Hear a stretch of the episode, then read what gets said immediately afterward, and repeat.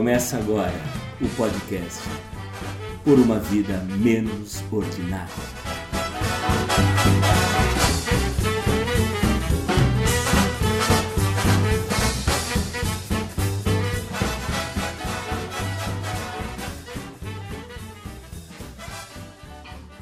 No dia 23 de janeiro, o Brasil começou a estruturar o sistema público de saúde para a ameaça do novo coronavírus, mesmo sem nenhum caso ainda no país.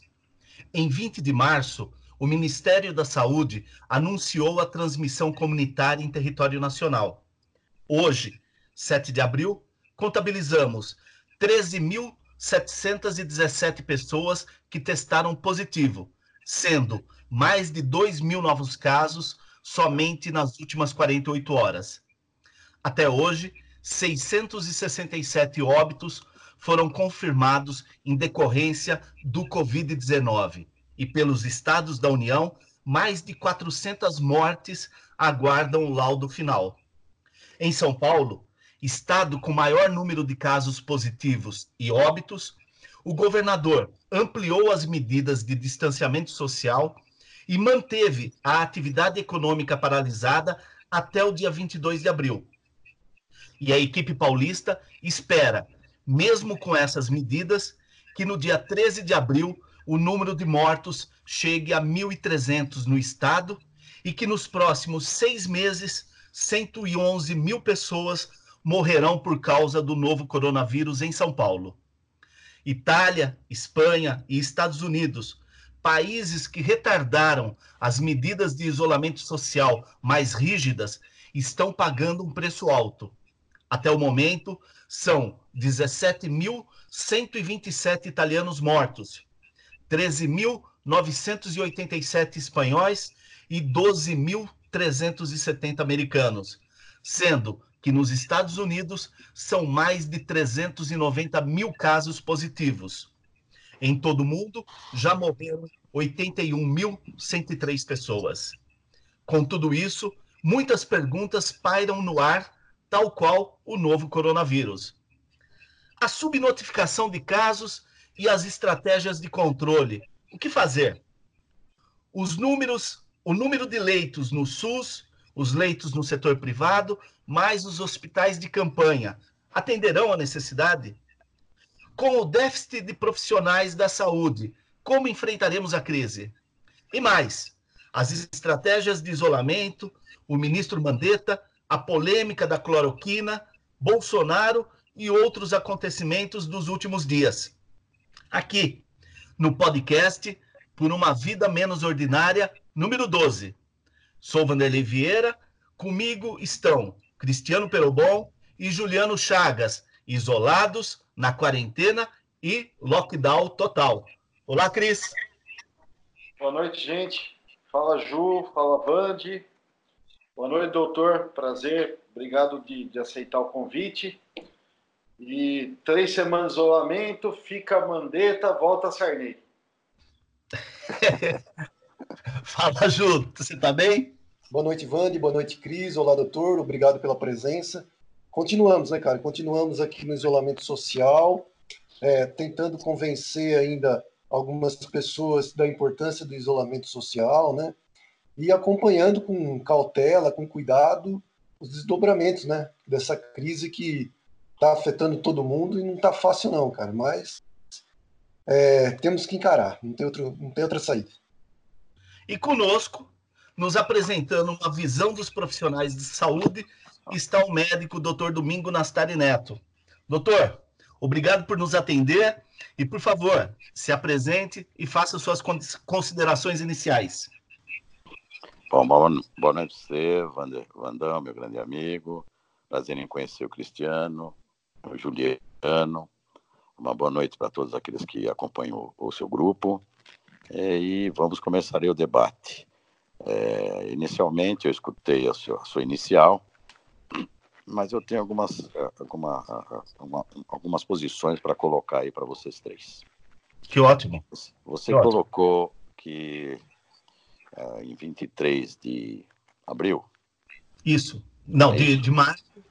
23 abril. de janeiro. Ou, é, 23 de janeiro. De janeiro. É, é o Brasil é só estruturar é, o Isso eu tenho na cabeça. Então, dia isso. 23 de janeiro foi quando isso. se mostrou ao mundo o vírus. Isso. Né? Foi o contato lá da China que disse ao mundo que existia, é, estava pairando sobre a humanidade um vírus, por, por entre aspas, selvagem. Por que selvagem? Selvagem porque é um vírus que é desconhecido da imunidade humana. Ou seja, ninguém tem anticorpos contra esse vírus. Ok? Se nós é, vamos jogar a história bem para trás, vamos lembrar do sarampo, da varíola, mais recentemente do dengue, do HN1, também foi uma época que eles eram vírus selvagens, também desconhecidos da, do ser humano, da imunidade humana. Assim como outros bilhões de vírus que vêm acompanhando essa, a nossa humanidade há 10 milhões de anos atrás. Uhum. Ok? Então, para que a gente entenda e vocês entendam, que eu já sei que vocês já entendem, é que é, o nosso organismo tem essa bateria, já tem uma barreira natural, que é a nossa imunidade, preparada para bilhões de vírus, inclusive para esse novo, que se diz novo, mas já era um vírus, vírus conhecido na natureza, onde alguém, de uma forma anti-higiênica, ou porque lá eles não têm noção de, de higiene, sei lá como é que é a China, não conheço, entrou em contato com animais que tem esse vírus, acabou ele pulando para o homem. Pulou para o homem, gostou do homem, e aí apareceu antes dessa imagem que nós temos dessa primeira data. Ou seja, os chineses já conheciam um pouquinho antes. E não deram o alerta. Aí é que vem o problema. Então, teoricamente, Vanderlei, esse vírus que ele é selvagem, ou seja, um vírus desconhecido, já está entre nós há mais tempo do que a gente possa imaginar. Quer dizer, quando uhum. apareceu na China, provavelmente já tinha alguma coisa por aqui. E como ele é um vírus da família do, vamos dizer assim, parecido, o genoma parecido com o influenza, da gripe, ele tem uma uhum. alta infectividade, ele penetra e espalha muito rapidamente. Uhum. Entenderam? Então, consequentemente, nos meus olhos, né, de 40 anos de experiência aí como médico, já, já vimos algumas outras crises, é, já tem muita gente infectada entre nós. Muitas. Tanto é que quando entrar, e deve estar chegando esses, é, esses os testes que vão ser feitos em massa, nós vamos se assustar. Vai pular, assim, violentamente o número de casos não doentes, mas diagnosticáveis. Entendeu? Tá. Entendi. Tem muita gente que, eu, eu imagino, tá? Que estou falando é assim, são as informações que eu vou captando, que já tem muita gente infectada e que sequer demonstrou qualquer tipo de sintoma. Tá. Entendeu? Ou seja, é, é, essas pessoas já infectadas já infectaram outras. Que ainda estão ali, que tiveram, sei lá, uma dorzinha de garganta, não tiveram absolutamente nada. E espera-se que, esse, pelas características desse vírus pelas características da nossa, do nosso clima, ele vai chegar a infectar 90% da população sem sintomas. Vocês tá. entenderam? Tá. tá. Entenderam como é que é, mais ou menos, como enxergo a penetração Perfeito. do vírus dessa data que você colocou? Entendi, entendi. É, é... Bom, nessa inicial, e o que mais, bom, o que você quer que eu complemente aí? Porque daí vai bom, pular para uma outra é, fase. É, eu, eu quero os meninos na roda também, mas uh, no dia de ontem, é, o governador do estado é, de São Paulo, o Dória, ele acabou é, apresentando esses números assim que foram que criou um alarde muito grande, né? Porque quando ele diz dessas 111 mil pessoas que, que morrerão nos próximos seis meses, a, a, a informação completa é o seguinte: são 111 mil pessoas que morrerão nos próximos seis meses com a, a política de isolamento aplicada pelo Estado hoje. Porque se não fosse essa política de, de, de isolamento, o número saltaria para 227 mil. É, como que você vê isso, Mingo? Dentro da. da, eu vejo é, isso, eu, eu vejo com, com para meus olhos, há um ledo engano. Porque veja uma coisa, se você já tem, nós não sabemos ainda, porque a hora de chegar os testes, nós vamos ter uma imagem Se você já tiver um X, 30% da população, 20% da população já infectada, sem sintoma, muito, bem. Então, você pegou esse, esse indivíduo que não teve sintoma inicial, mas numa fase muito inicial, ele transmitia o vírus. Hoje está já vacinado. Aí você pega e leva ele para dentro da sua casa, sei lá quem foi. Ele pode ter passado para todo mundo. Só que o seu grupo já tem a barreira imunológica condicionada. Eles estão lá dentro de casa, mas todo mundo está imunizado. O risco é dentro da tua casa, tá com a vovozinha. Uhum. Eu uhum. vejo esse confinamento, se você pegar a imagem do Japão, da Coreia, eu acho, não sou auto especialista, mas eu acho um ledo engano. Eu acho que nós estamos aumentando a, a propagação dele. Foi o que provavelmente aconteceu na Itália. E está acontecendo na Espanha. Dizer, os Desculpa. caras. Entendeu? Só cara... que não ficou para mim, o, o Mingo. É, esse confinamento você acha que, que propicia. Eu acho que foi o que explodiu a Itália e está explodindo a Espanha. Porque levou alguns caras infectados para dentro de casa e confinou eles lá dentro. Só que uhum. a Itália e Espanha é muita gente idosa. E entenda outra coisa. Assim como quando a gente envelhece, fica de cabelo branco, fica com a pele mais murcha, fica com o fígado menos poderoso, fica com dificuldades, o coração começa a ter algumas dificuldades, aparece o diabetes, ou seja, assim como esses órgãos demonstram esse tipo de sintomatologia conhecida, o sistema imunológico também envelhece. Uhum. Então, essas pessoas idosas já têm a imunologia baixa. E, normalmente, tem uma comorbidade.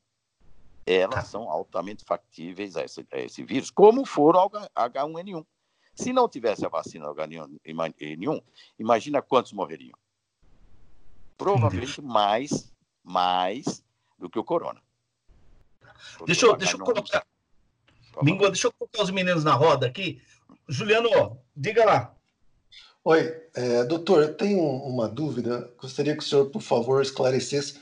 Assim, a gente está acompanhando com atenção as informações tanto do governo do estado de São Paulo, como o governo, é, também do Ministério da Saúde.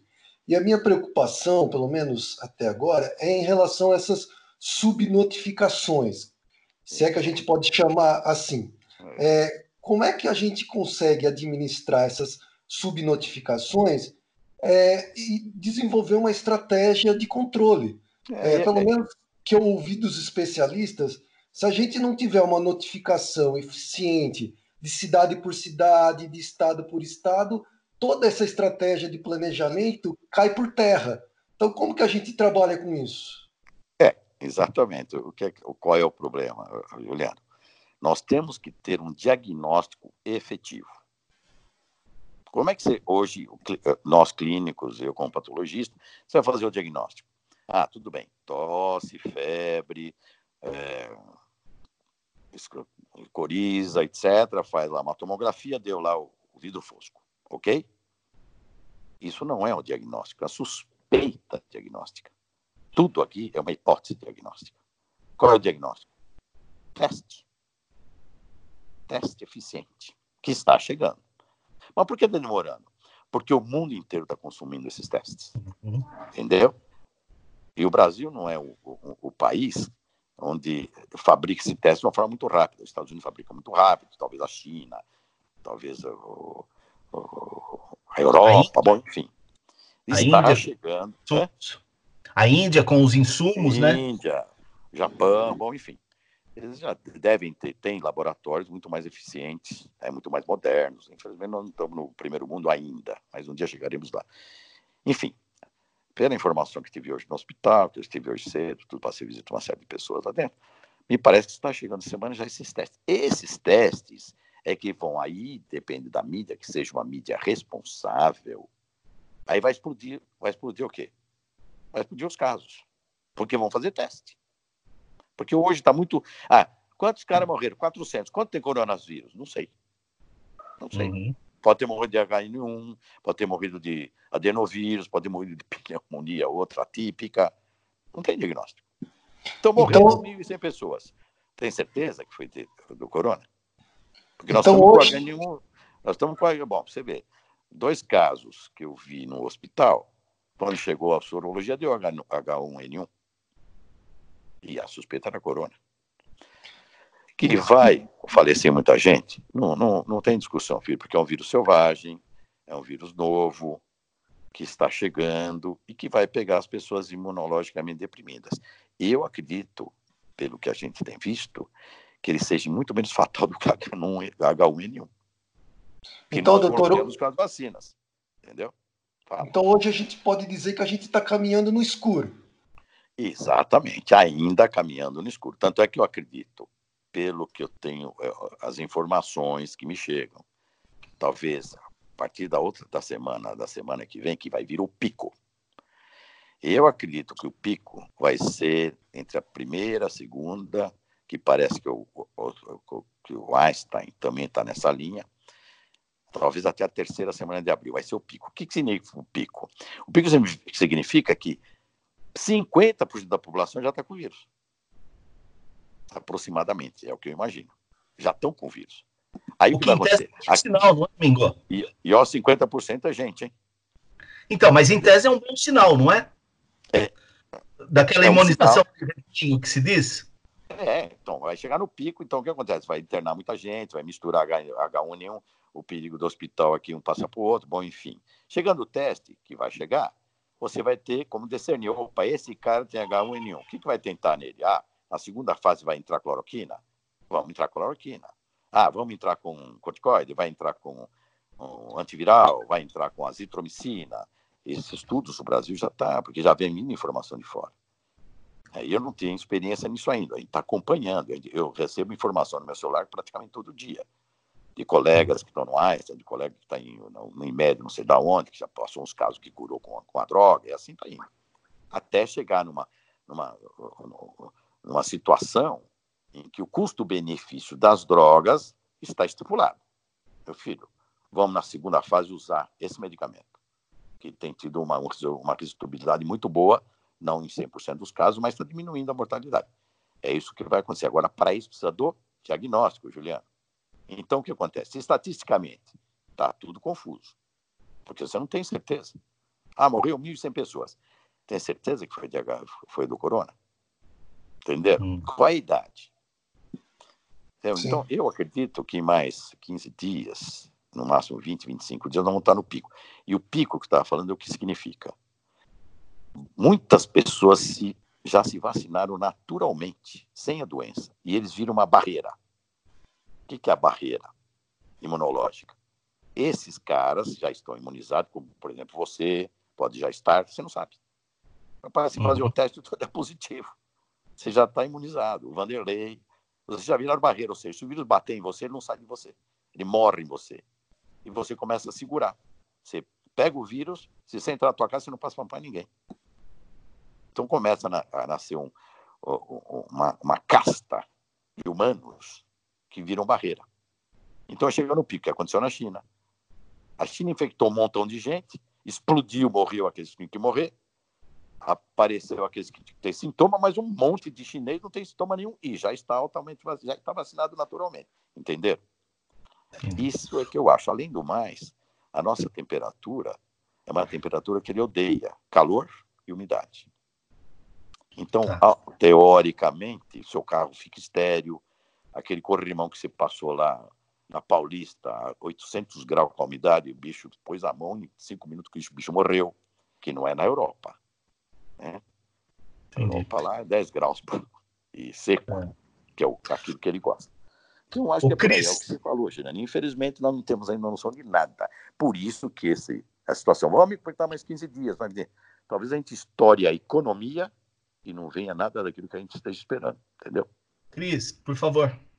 Não, estava é, prestando atenção no que o doutor estava falando é, e eu tenho procurado aí como premissa, né? A gente está vivendo uma situação muito nova, né? Dentro de casa, é. informações, enfim. E eu acho que o, o, o pior que nós podemos fazer para quem não é da área é, é, ficar dando palpite ou, ou, ou assumindo que, que, isso é verdade ou não. Né? Então, tenho, tenho, tenho tentado ao máximo ouvir mais é, pessoal da área e menos os políticos, né, que estão com outros interesses aí.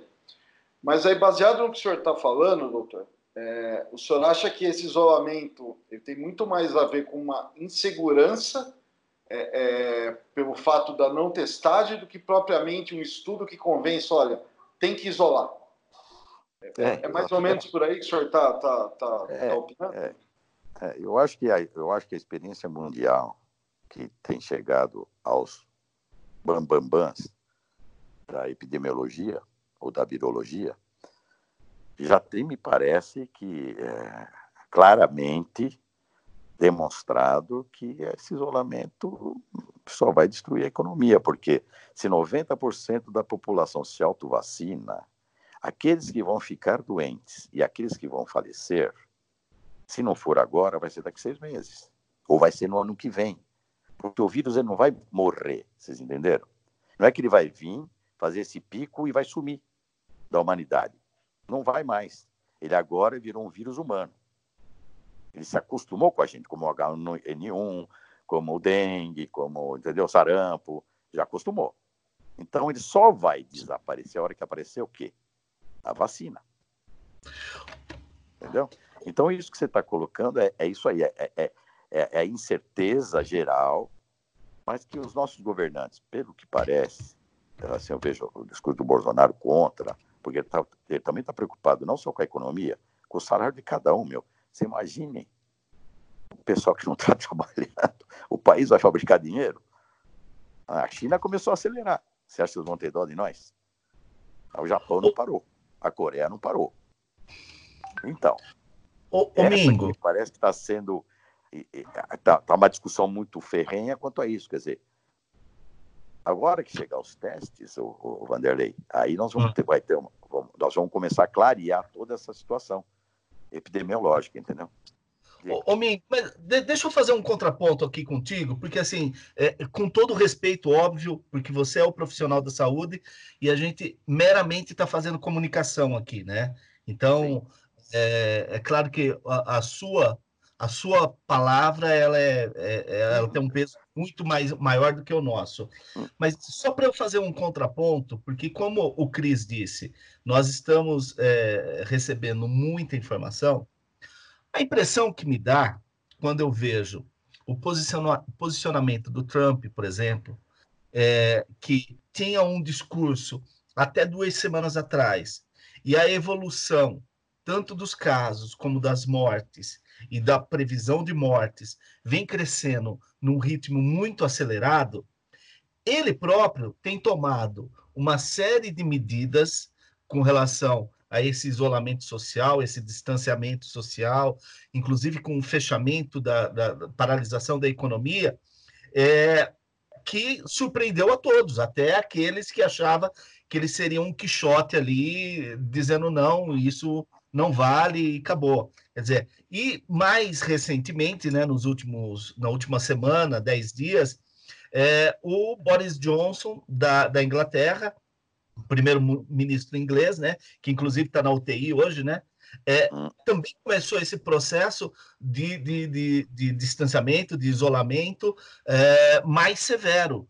Quer dizer, a minha pergunta é, assim, é, é o teu posicionamento, a, a tua opinião, ela se dá por conta do clima, do nosso clima, ou é, é, é, é, mesmo o que está acontecendo mundo afora é exagerado? Porque é, a impressão que me dá é que não. É, então, então, é exatamente. É por isso que nós estamos falando. À medida em que, é, Vanderlei, os testes chegarem, você vai ter uma, você vai ter uma realidade. Nós vamos ver é, o que realmente está acontecendo, que você vai ter diagnóstico. O que acontece? Os Estados Unidos é, é diferente da gente, o clima deles é diferente, tá certo? A população é diferente, é uma, uma população que eu acredito, que nós sabemos, tem muito obeso, tem uma, uma comorbidade perigosa, a obesidade é um perigo para esse vírus. Bom, enfim, é uma população diferente da brasileira. A brasileira nossa é continental. Nós temos um distanciamento mais ou menos natural. Temos lugares de alta concentração, São Paulo, Rio de Janeiro, temos alta concentração. Mas uhum. apesar da nossa população, a nossa população é um pouquinho, é um pouquinho mais distante. o agronegócio está lá longe. Bom, enfim. Então, eu acredito que é, cada população, não que, veja só, lá o vírus deve, vai penetrar, deve ter penetrado, isso é a minha opinião, de uma forma muito mais violenta por causa da aglutinação mesmo e por causa dos problemas que eles têm de saúde lá. Entendeu?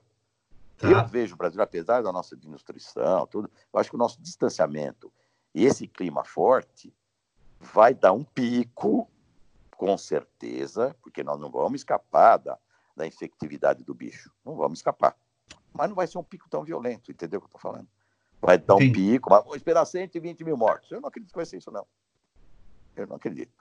Acredito que seja muito menos. E, e muito menos que seria um H1, H1N1 quando ele apareceu, se não tivesse a vacina. Tá Entendi. Ele Entendi. me parece ser um vírus muito. Ele é um vírus muito mais primitivo, vamos dizer assim, vai. Para você tá. entender. Um vírus muito mais primitivo, ou seja, muito mais fraquinho do que um H1N1, do que um, um ebola, do que um, os outros vírus, muito mais, vamos dizer, é, sofisticado molecularmente, vai, vamos dizer assim, entendeu? É um vírus muito mais preparado para enganar a nossa imunologia. Isso é muito, muito menos fraquinho, só que tem uma alta infectividade e depende da imunidade pessoal, que é, é diferente de raça para raça, é diferente de clima para clima, é diferente de um monte de coisa. Agora temos que esperar, né, Vanderlei? Eu vejo assim, eu vejo de uma forma muito otimista, apesar das mortes que vão acontecer, infelizmente, não é? Gostaria que não tivesse nenhuma, mas a humanidade passou por isso milhões de vezes e vai passar mais para frente de novo, porque eles estão aí, é, eles fazem parte da nossa natureza, é. não só humana como animal entendeu? Oi, Cris. Por isso que eu, eu sou otimista nisso, que eu tenho visto. Eu estou acompanhando mais ou menos no hospital que eu trabalho, na unidade básica que eu trabalho. Eu já esperava muito mais casos do que a gente está vendo. Que bom, doutor. Eu esperava, esperava mais, sinceramente. Certo. Eu rezo para que, que essa impressão que eu tenha seja realidade. Vão morrer pessoas? Vão morrer pessoas. Eu vejo que o país está tá se preparando razoavelmente bem porque apesar da gente discutir número, é, é, leitos de UTI, o nosso SUS não é fraco, não, viu? Em termos de leitos de UTI. Em relação, se você pegar estatisticamente os outros países, pega uma Itália, se pegar em relação à população e por pessoa, nós temos três vezes mais leitos de UTI do que eles têm lá na Itália. E estamos se preparando. Quer dizer, eu vejo o ministério se preparando. O, o ministro aí é um cara poderoso, sabe das coisas tem as suas intrigas, que tem as intrigas, isso aí faz parte da política, né? Desde que a política não interfira, não faça pânico, entendeu? Não faça mais do que deveria ser feito, que passe as informações corretas, né? Não fica mostrando a Itália toda hora. Por quê? Então, por que não mostra a Coreia? Mostra o Japão. Tem que dar uma uhum. acalmada na população, não deixar todo mundo louco. Ficar confinado que em casa com a mulher, o que, que vai dar? Você vai desquitar, vai bater nela, não tem jeito. Não é costume nosso ficar enfiado. Não é certo. Então, é, acho que é por aí, Vanderlei. É. Ó, é, nós estamos aqui com o, o, nosso chat também aqui aberto e, é. e, deixa, deixa a gente aproveitar mais essa sua presença aqui. Ô, ô Ju, diga lá. Não, então, aproveitando o que o doutor estava falando em relação ao SUS, o número de leitos, que a gente tem ouvido também, por exemplo, aqui no estado de São Paulo, está sendo construído hospitais de campanha, né, lá no Pacaembu, no AMB. Agora, como que, é, é, como que a gente consegue projetar esses hospitais de campanhas? Por exemplo, eles estão calculando aqui no estado de São Paulo mais ou menos é, mil leitos. Se a gente não tem nem, nem a certeza dessa é, é notificação, dessa subnotificação. É, eu sei que o SUS ele já tem uma deficiência por si mesmo é, um, é um sistema de saúde, pelo menos no meu entendimento, que funciona, funciona bem, mas já tem as suas limitações. Agora, como conciliar isso? Se a gente também está tateando, andando no escuro, como é que a gente calcula também a necessidade de UTIs, por exemplo? Juliano, em medicina, eu sempre usei essa frase e tenho isso na minha cabeça e em toda a minha vida profissional.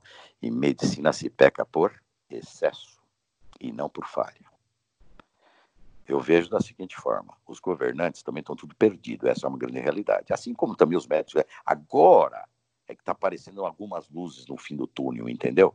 Porque foi um negócio inesperado. Porque, primeiro, a China já deveria ter nos avisado um mês antes, quando morreu aquele médico infectologista lá, o primeiro, que já deu alarme. Entendeu?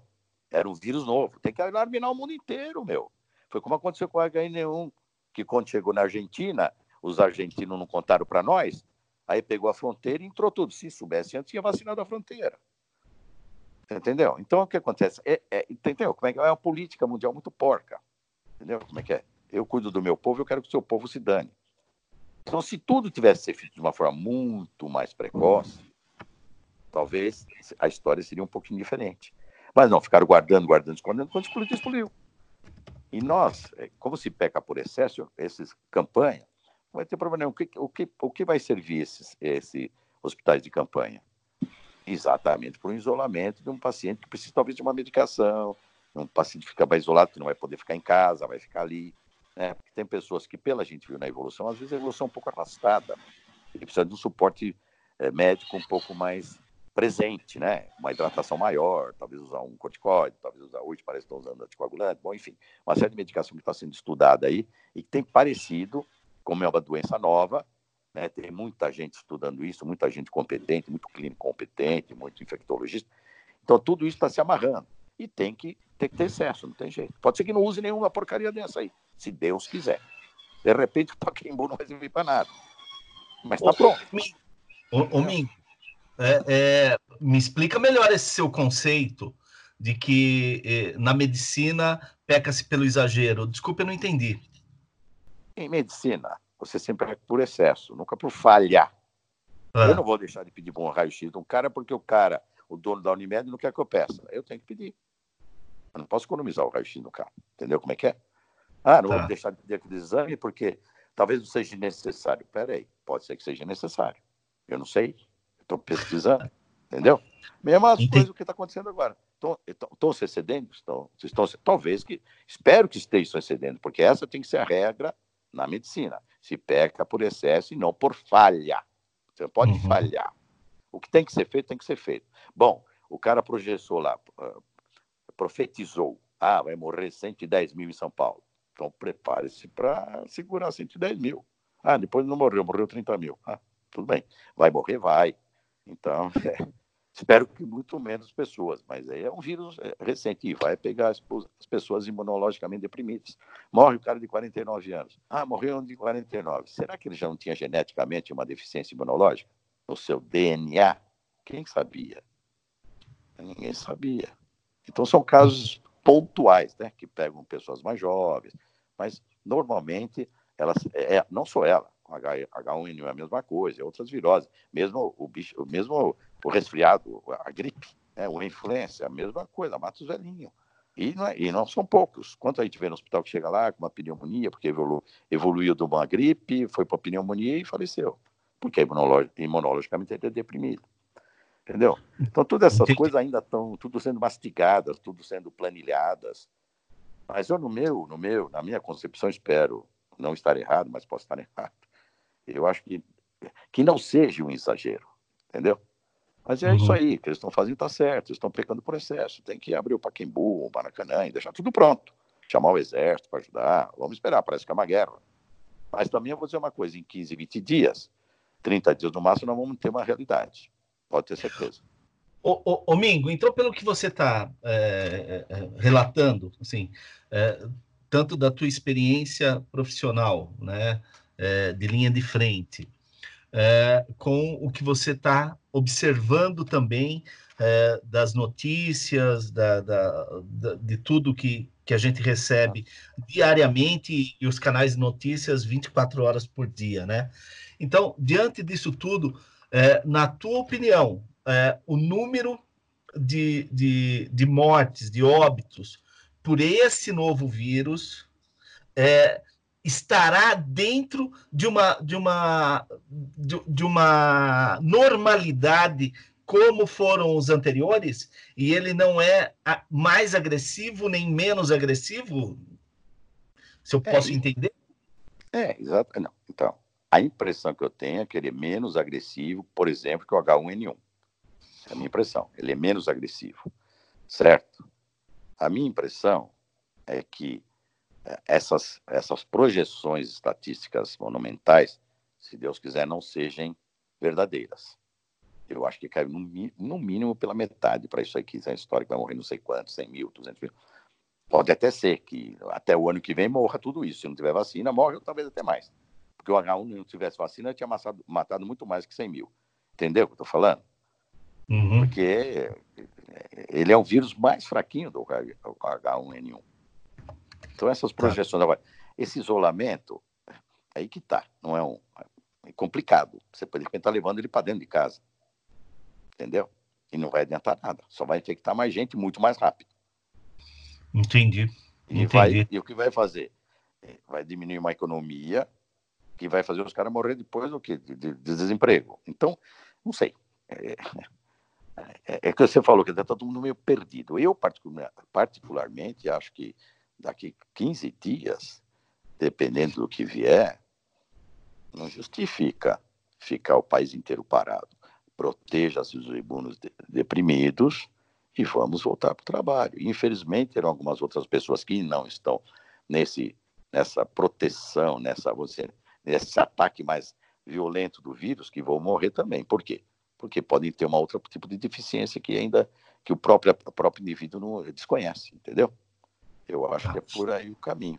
Se for esticar isso, ah, não, então, enquanto tiver o vírus, então vamos ficar um ano parado, seis meses parado, porque o vírus não vai embora, ele vai ficar por aí. Ele não vai, tá. o que eu falei, não é que daqui três, quatro meses ele simplesmente desaparece, ele vai continuar no meio da gente, vai diminuir, depois pega de novo. Tá, Mingo, então, antes de passar para o Cris, eu vou fazer uma provocação, aí eu passo Cris e você responde tanto a provocação como o que o Cris vier a dizer. Tá. É, então, eu, eu posso entender que os médicos é, Domingos Nastari Neto e é, Luiz Henrique Mandetta discordam frontalmente é, é da, da, do método, da, da, da possibilidade de conter o vírus. Mas não responde já não. Espera, deixa o Cris fazer a pergunta dele e aí você responde minha provocação cê, também. Você diz em, em, relação ao isolamento? Em, em, relação ao isolamento e o controle do vírus, do ah, contágio. Tá. Cris? É, doutor, eu, eu observei um, um, comentário do senhor sobre os é, Estados Unidos, enfim, características lá. Mas trazendo isso para cá, não é de a gente também é, ficar muito preocupado com características nossas de pobreza, é, adensamento em comunidades e favelas, falta de saneamento básico, subnutrição, ou seja, esses, esses probleminhas que esse paísão nosso tem. Isso também, de repente, não, não, não, faz parte dessa soma, dessa espera por algo um pouco pior, como, como as autoridades estão esperando? Isso também é uma realidade. Agora, Aí que tá, como ele vai se portar? Aí, tá, aí que tá, é uma incógnita. O que vai nos ajudar muito, com certeza, a hora que chegar esses exames, que a gente vai começar a ter uma estatística muito mais apurada, entendeu? Aí, aí tudo bem. Isso é, isso é um agravante? É indiscutível, é um agravante. Mas como ele vai se portar nessa comunidade?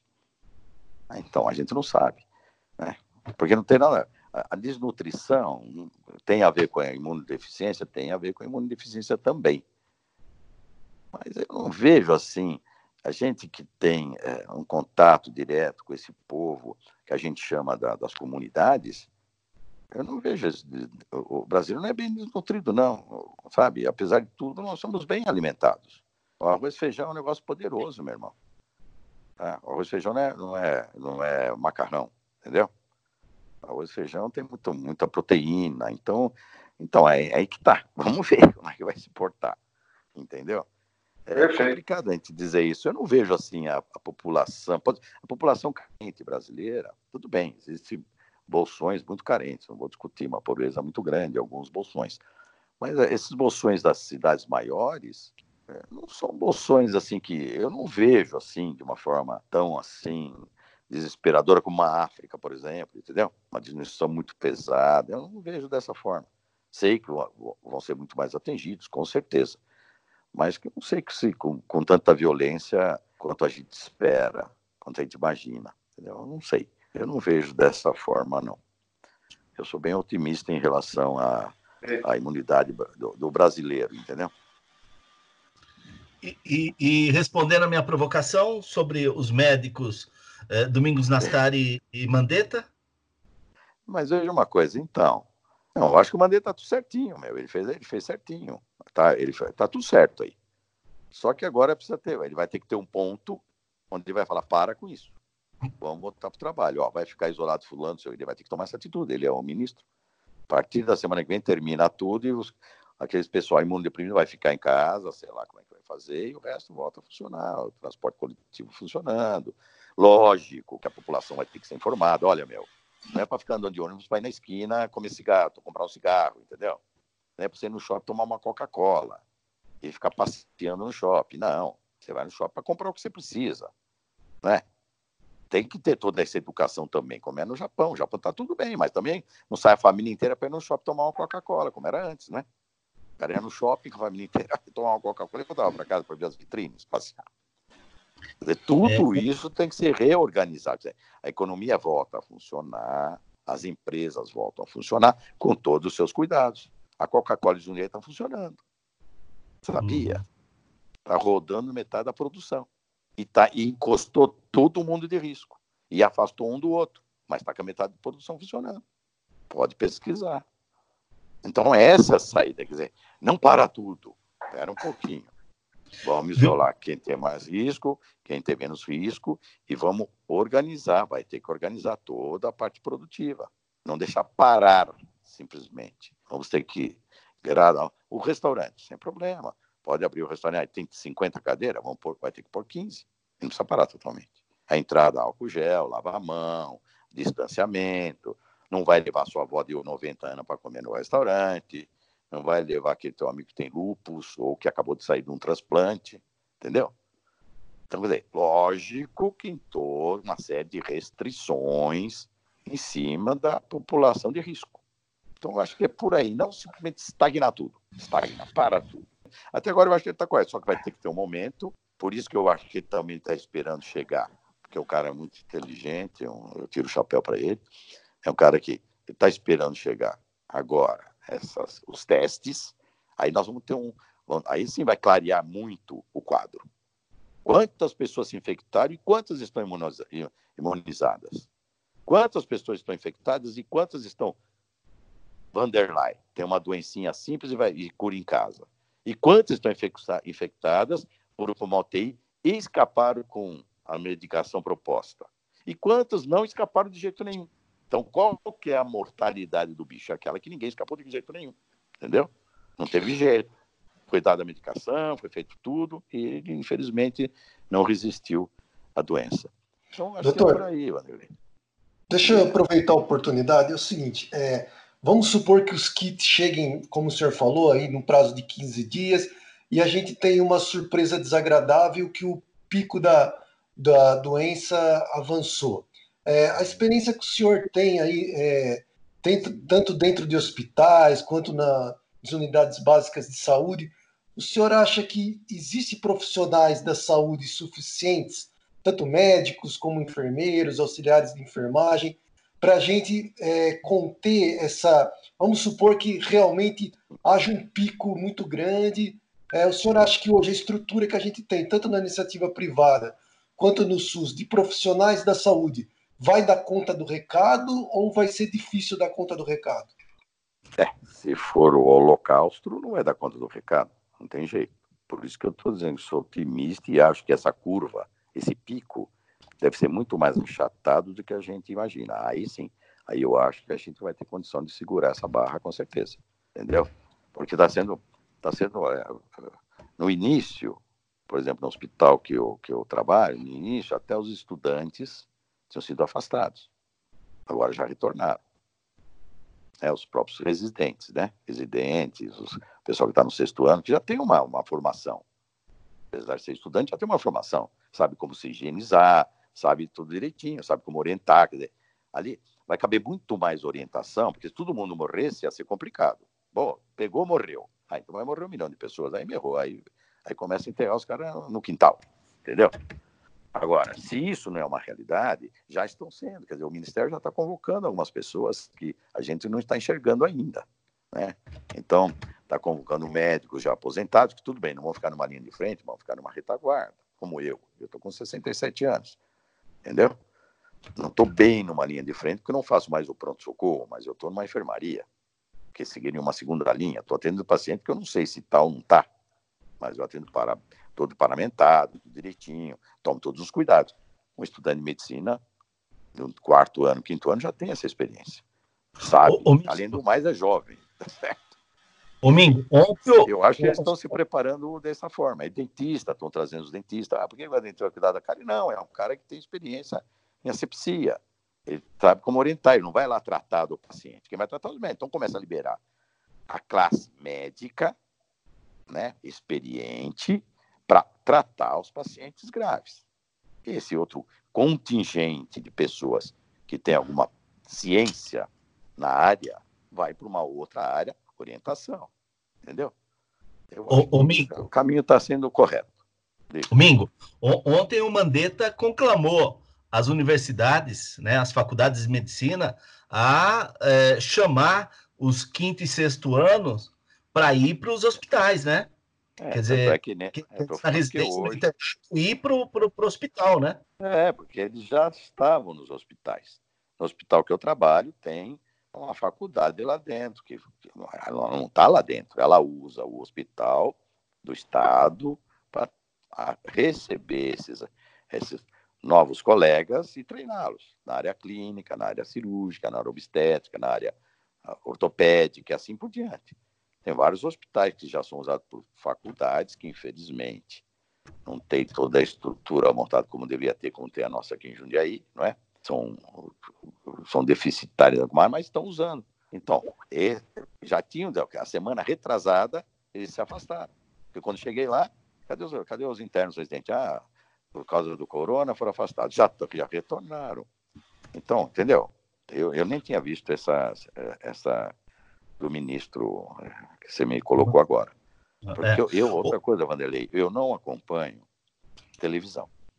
Uhum. Primeiro porque eu não tenho tempo chego um pouquinho mais tarde em casa, então não sou muito chegado, não tenho tempo nem de assistir. E depois as informações que eu tenho, eu vejo tanta, tanta, tanta, tanto pânico, né, que não seria necessário, que me deixa chateado. Então, é, eu, o que eu estou falando para vocês é coisa que, que eu acompanho aqui no meu celular. São informações que vêm dos meus colegas, que vêm da minha turma da faculdade de medicina, que me manda muita coisa, né, do pessoal, os avisos que a gente tem lá no Einstein, que trabalham lá, professora lá do Einstein. E assim eu estou formando essa. essa é, é, tanto é que hoje eu mandei para um outro colega meu um, uma fala do ex-ministro, Osmar Guerra. Tá. Você, você, tem que escutar que é mais ou menos o que eu estou colocando para vocês. Que, que, ele estava que ele, ele na linha de frente do H1N1, né? É, então, vocês têm que escutar isso daí que vocês vão ver. Praticamente é isso mesmo, entendeu? Ele estava na linha de frente e ele conta a história, que também é um vírus, que é, que é a imagem que nós já temos, que a gente já, vem, a gente já vem discutindo lá no hospital com a minha equipe, no dia que eu dou plantão lá na quarta-feira, tá discutindo isso, porque o que a gente vai fazer, meu? Estamos tudo perdido aqui, e agora, como é que vai fazer? Porque é tudo um perdido. Aqui, 30, 20 dias atrás, 30 dias atrás, pelo amor de Deus, eu achei que ia morrer amanhã. Entendeu? Porque nem tem informação nenhuma. Mas agora, como está se somando conhecimento e informações, que a gente está vendo que calma. Vamos encarar isso de frente. Encarar isso com responsabilidade. Sabe? Ciência e responsabilidade. Senão o bicho vai degringolar. Me, me, corrija, você é, tocou no assunto que invariavelmente eu ia falar. É, você falou da sua turma da Faculdade de Medicina. Você é da primeira turma de Jundiaí, né? Sou da Não? Faculdade 78, terceira. Terceira, terceira turma. Terceira, ah. é, agora não lembro se era terceira ou quarta, eu acho que era terceira ou quarta. Ah, é, entendi. É, eu fui, me formei em 78, eu acho que a primeira turma era 72, agora eu não lembro. Eu acho que tá. era 72 ou 71, eu não lembro. Mas então, é, então essa minha turma é uma turma. Perdendo a memória mesmo, né? É? Velho vai perdendo a memória mesmo, né? Com certeza, eu estou perdendo a memória. Estou te falando que é uma realidade, meu 68 aninhos não é fácil não, fácil em novembro. Ô Juliano, diga aí. Então, é, hoje eu vi uma, uma notícia no Estadão, né, falando que a Fiocruz ela está testando um medicamento que chama atazanavir, atazanavir é. isso, usado para pessoas que vive com HIV. E pelo que eu vi, que eu li da reportagem, está tendo êxito nessa pesquisa. É. O senhor conhece essa medicação? O que, que o senhor acha? Conheço, então, mas aí que está. A experiência no coreano do corona eu desconheço. Entendeu? A medicação nós conhecemos para umas outras, é, umas outras situações, tá? Só que aí que está. Eu não tenho essa, eu não tenho paciente suficiente e, vamos dizer assim, material laboratorial suficiente para poder testar uma droga, como, por exemplo, eles estão fabricando, deve estar fornecendo para onde? Para o Einstein, para o Hospital das Clínicas, para o Hospital São Paulo, entendeu? Para o Emílio Ribas. É pelo que eu então, entendi, então, doutor. Eles estão fazendo os controles rodonizados, ou seja, nesses pacientes nós vamos usar, e nesse não. Não tem outro jeito puxa, a resposta de passe é por também. E também tem que saber qual é a, a, o momento de agir com a medicação. Qual é o tempo? Ah, o tempo é a hora que deu corona positivo e o cara começou com falta de ar. Entra com a droga. Ah, não, vai entrar com a droga quando o cara estiver entubado? Então, entendeu qual é o problema, Juliano? Tudo então, esse... ainda está sendo planilhado, entendeu? Sim, sim. Estudado. Então, isso que eu queria tirar minha dúvida. Esses testes não é uma coisa rápida, né? Elas vão levar pelo menos algumas semanas e meses, né? Você está numa guerra. Se de repente o cara te tentar uma bazuca mais poderosa, você não sabe se ele vai sair para frente ou para trás. Usa a bazuca, meu. É guerra. Então se faz, lógico, é assim, a ciência é a ciência. Tem que fazer alguns testes, porque se está tá funcionando no, no, no, se você está usando num outro paciente com uma outra moléstia e não tem contraindicação, já fugiu a contraindicação de intoxicação, de dar problema hepático. Então, ele já tem essa experiência na medicação contra os efeitos colaterais. Então, se pode usar. E, e aí observar aquele cara crítico, aí usar para um cara mais que não esteja na fase tão crítica, para ver qual é o momento ideal para você entrar com aquela medicação, entendeu? Eu acho que é por aí que eles estão caminhando. E já deve ter a experiência chinesa, já deve ter uma experiência italiana, já deve ter algum estudinho é, no Japão, nos Estados Unidos, na Inglaterra, porque não é só aqui que eles estão testando, entendeu? Tudo isso deve, deve ter um, um, uma comunidade estudando esse assunto e vão chegar a uma conclusão, meu, vale a pena usar. Pronto. Aí contraindicação muito pequena. Então usa. Entendeu? Doutor Domingos, é, o senhor, por favor, fique à vontade também é, de, de, do tempo aí que, que, que não, lhe cabe. Vontade, você continuar. É, nós temos mais algumas questões aqui. É, eu tenho uma agora.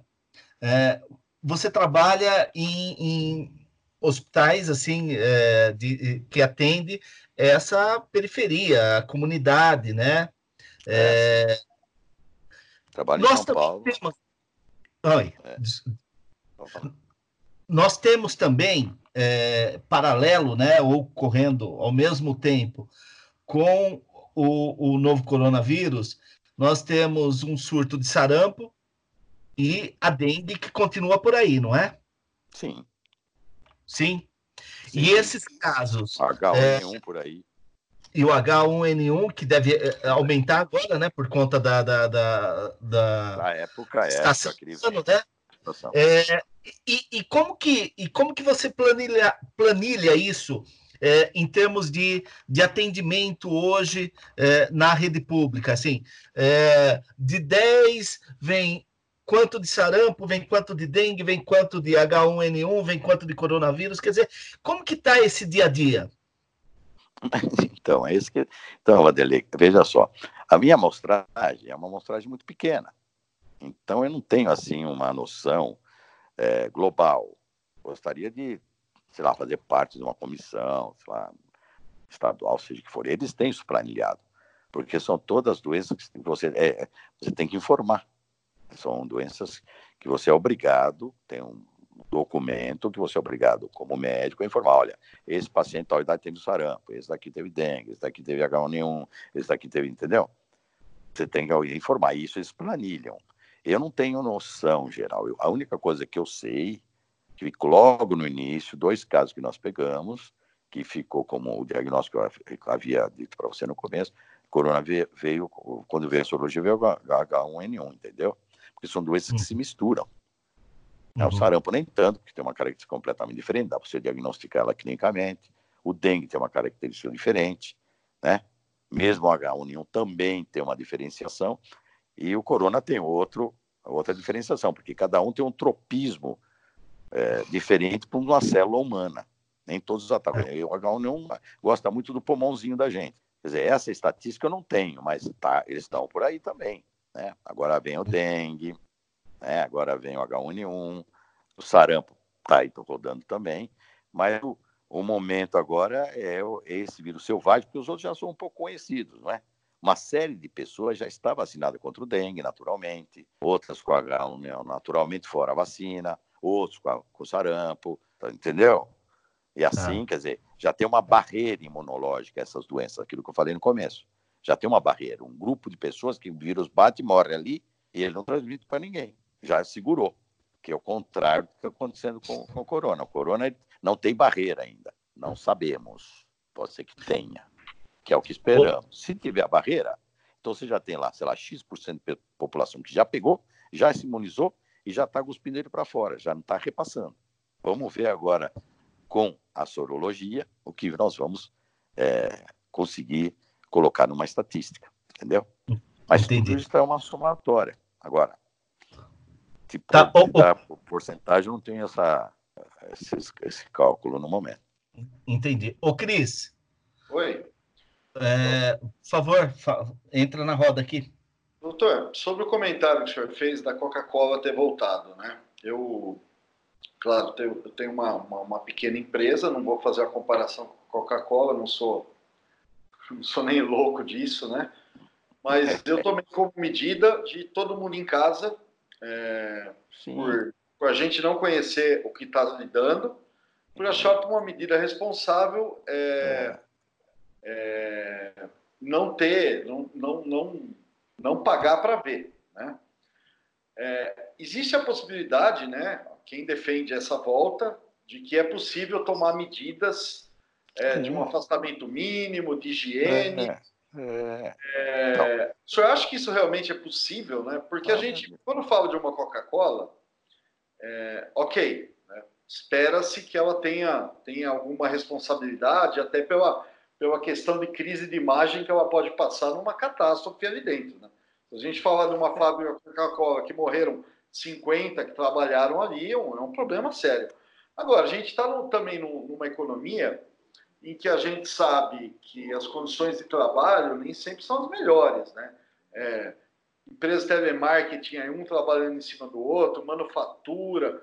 O senhor acha que é possível mesmo é, o governo testar uma abertura e confiar é, no bom senso aí, dado que o, o contato, ele, ele alimenta o contágio? Não, então mesma coisa. Você pega uma Coca-Cola, é praticamente aquela empresa é todinha automatizada, né?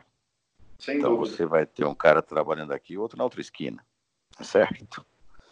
É, então, veja, é uma, são empresas que devem ter várias no país que tem esse tipo de característica que pode estar tá, tá funcionando, ué, com risco mínimo. Até um risco tem, mas é mínimo. Desde que o cara chega em casa, tira a roupa, foi para lavar, tira o sapato na porta, vê porque ele andou na rua, tá certo?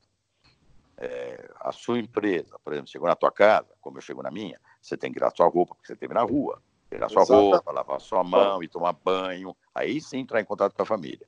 Isso é norma. Todo mundo vai ter que fazer isso.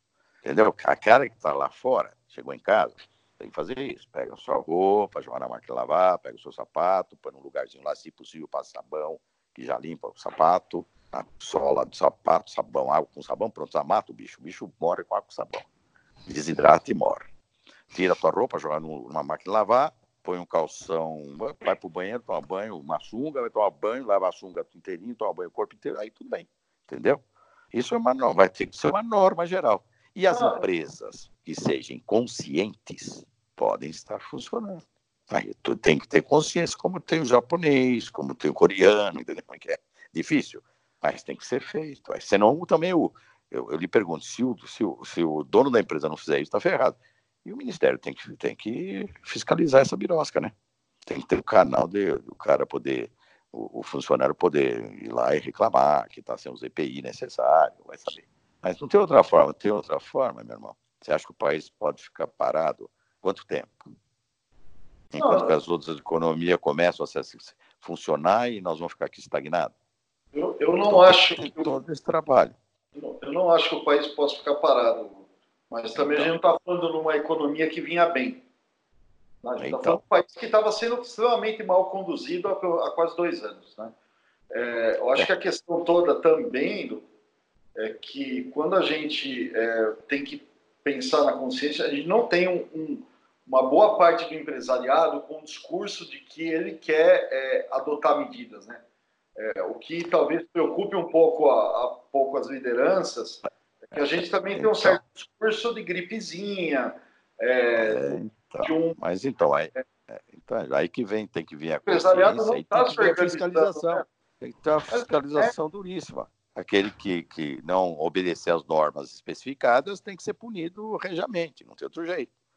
Tem que ser feito, não sei como. Eles devem estar falando alguma coisa lá na economia. É, é, aí tem um desafio dessa organização, né, doutor? Um super, super desafio. Mas vai ter que encarar o desafio. Não tem jeito. Você ficar parado Mas... no tempo no espaço e não tomar uma atitude e com fiscalização, tem, tem que ser. Ah, esse país. Bom, tá tudo errado? Bom, então nós estamos tudo ferrado. Eu não acredito Mas... nisso.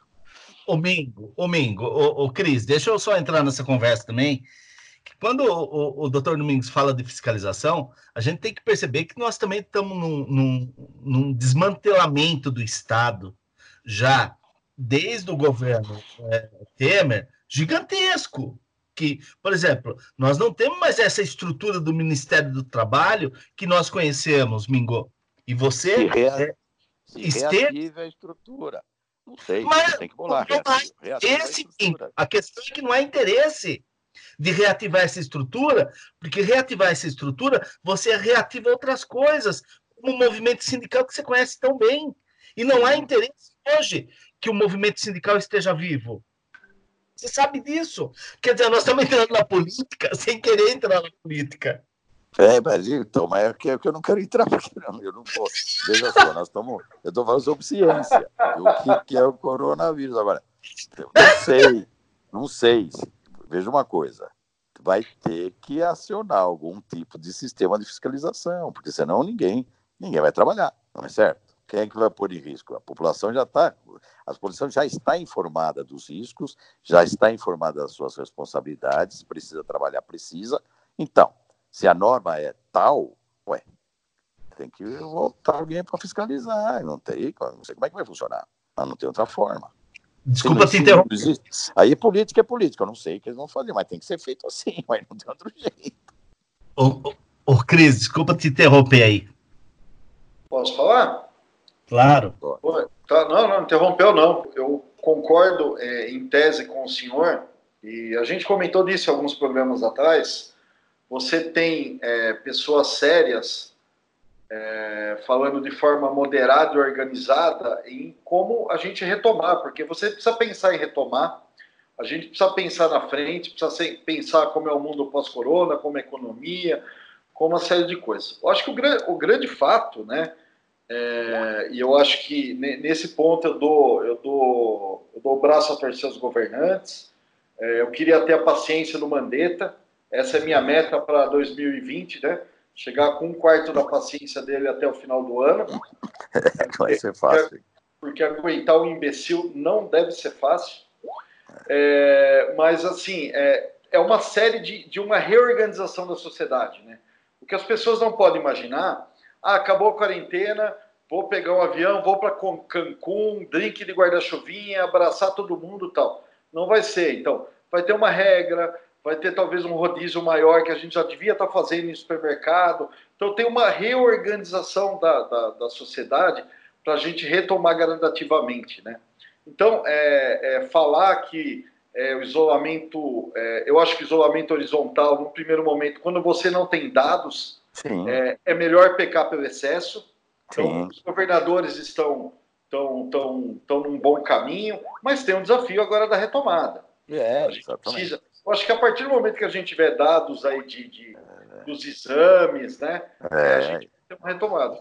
Agora, é, falar numa sociedade dividida, né? Então, eu acho que a política ela entra de qualquer forma, né? Antes de eu, de eu começar a fazer a minha pistolagem é, semanal aqui no, no, no, num país que está sendo que eleger um presidente é governado por um vereador, né?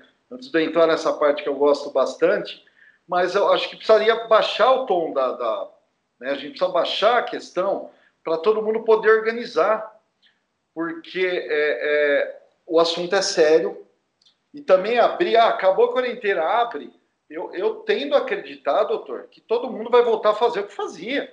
Né? É, Há uma expectativa é o... de volta ao passado. Então, é. é. eu acho que essa coisa gradativa, reorganizar, pô, qual é o setor que tem uma demanda maior de aglomeração? Esse vai demorar mais para abrir, e quando abrir vai ter uma regra X e Y, há um escritório é, que está numa sala só vai ter que continuar em home office mais um mês, enfim, vai ter que repensar por, por uma série de questões aí de como reabrir. O problema, no meu, no meu ponto de vista, para é, concluir minha, minha, essa minha participação, é que eu não acredito nessa reorganização. Eu não acredito. Né? O, o, o conflito é, das, das, é, é das lideranças políticas não está ajudando né? não está ajudando, né? E a gente vem numa, numa polarização que era meramente ideológica, agora todo mundo virou é, torcedor de remédio, né? Quem é a favor, quem é contra a, a cloriquina, né? Não sei nem se eu estou falando certo. Cloroquina. É, cloroquina. É, cloroquina. A gente, é, a gente tra transferiu a, a polarização para um nível assim horroroso, né? É, a, gente não, a gente não é médico, né? O senhor é médico, né? A minoria da sociedade tem capacidade técnica para falar de uma coisa. É, então, eu não sei, eu não vejo, eu não vejo com muita, muita esperança essa reabertura de forma organizada em virtude da irresponsabilidade do discurso oficial. Bom, sua posição é corretíssima. Não tenho nada a acrescentar, com certeza. Zé, enquanto fica essa, esse mimimi ridículo de ideologias e, e já está já, já passou do momento em que todos devem estar pensando no povo brasileiro, tá certo, na situação do país e fazer uma grande unidade, mesmo se odiando, até passar essa crise, seria muito bom. Mas parece que a cabeça tem a cabeça pequena de um lado, menor do outro e sei lá, uma bagunça desgraçada. Você pensa em tudo menos no povo pensa em tudo que você possa imaginar, só não pensa no coitado do povinho que está lá embaixo. Bom, enfim, a sua análise é perfeita. Eu também, também não acredito nessa numa organização, mas tem que vai ter que ser dessa forma. Como fazer? Eles devem estar pensando lá em cima. Tem um monte de cabeça pensante. Se tem, né? Também não sei. Às vezes a gente está pensando e não está pensando em porra nenhuma. Sei lá. Enfim, mas essa tua análise é perfeita. É por aí mesmo. Tá aí aguardar, aguardar uma realidade nacional com a hora que chegar como fazer o diagnóstico, que é o teste, que é o exame que vai dizer é ou não é, tá certo? Saber qual é o tamanho do enrosco e como jogar esse enrosco fora. Né? Como é que não vão fazer para pegar esse enrosco daqueles que, infelizmente, vão pegar o caso grave, como ajudá-lo? Eu tenho, tenho aqui recebido várias situações de pessoas graves que saíram com algumas drogas que estão sendo pesquisadas. Então está na hora de, tá? daqui a pouquinho o Ministério vai ser obrigado a baixar uma norma. Podem usar, não podem usar, entendeu? Porque nós médicos também precisamos desse resbaldo, né? Eu pego uso uma cloroquina num paciente errado e ele fica cego. Aí depois faz o teste e deu negativo. Quem vai ser processado? O Estado ou eu? Entendeu a dúvida? Boa. Boa. Entendeu? Muito então bom. é, quer dizer, tudo isso tem que ser claro, tem que ter, vai ter que ser mastigado e resolvido. Diga, meu irmão. Tem, em tempo real, né, doutor? Não tem simulação. É, exatamente, exatamente. O momento é esse. Tem que ser assim, é para ontem. É, vamos rezar para essa semana já começar a sair esses testes aí, para a gente ter uma posição. Mingão, apesar de nós três estarmos com a, com a câmera é, fechada, a sua está aberta. E eu, eu vi você coçar o olho é, e com ar de cansaço, assim, algumas vezes já nos últimos minutos. Então, é. é nós vamos te liberar. É, é, obrigado. Tem uma questão, eu tenho uma última pergunta. Você tem mais alguma, Cris, ou não? Eu já vou antecipar meu agradecimento, viu, doutor? É, ah, nesse momento aqui, agradecer a disposição, nessa nossa singela contribuição com o debate e tal, e é, é, e é bom falar assim em alto nível. Muito obrigado. É, essas posições que claras são minhas posições, com uma pequena experiência que eu estou captando num, num período de curto, um período de tempo muito curto, que é essa doença nos pegou todos de calça curta, realmente, classe médica e, total, né? Nós dependemos de muitas informações, mas fico feliz em muito em conhecê-lo e debater com uma pessoa que está interessada no assunto e me parece que está bem dentro do que está acontecendo. Tá bom? Obrigado. É, é o seguinte, doutor, é, me corrija se eu tiver equivocado. É, o senhor falou que no comecinho que o HN1, na, na opinião do senhor, ele é até um pouco mais agressivo do que esse outro, outro vírus, né? É, no entanto, assim, o que está assustando, pelo menos que está me assustando, é que é, a pessoa contaminada, ela rapidamente pode ser levada, por exemplo, a uma pneumonia, a uma, a uma complicação pulmonar.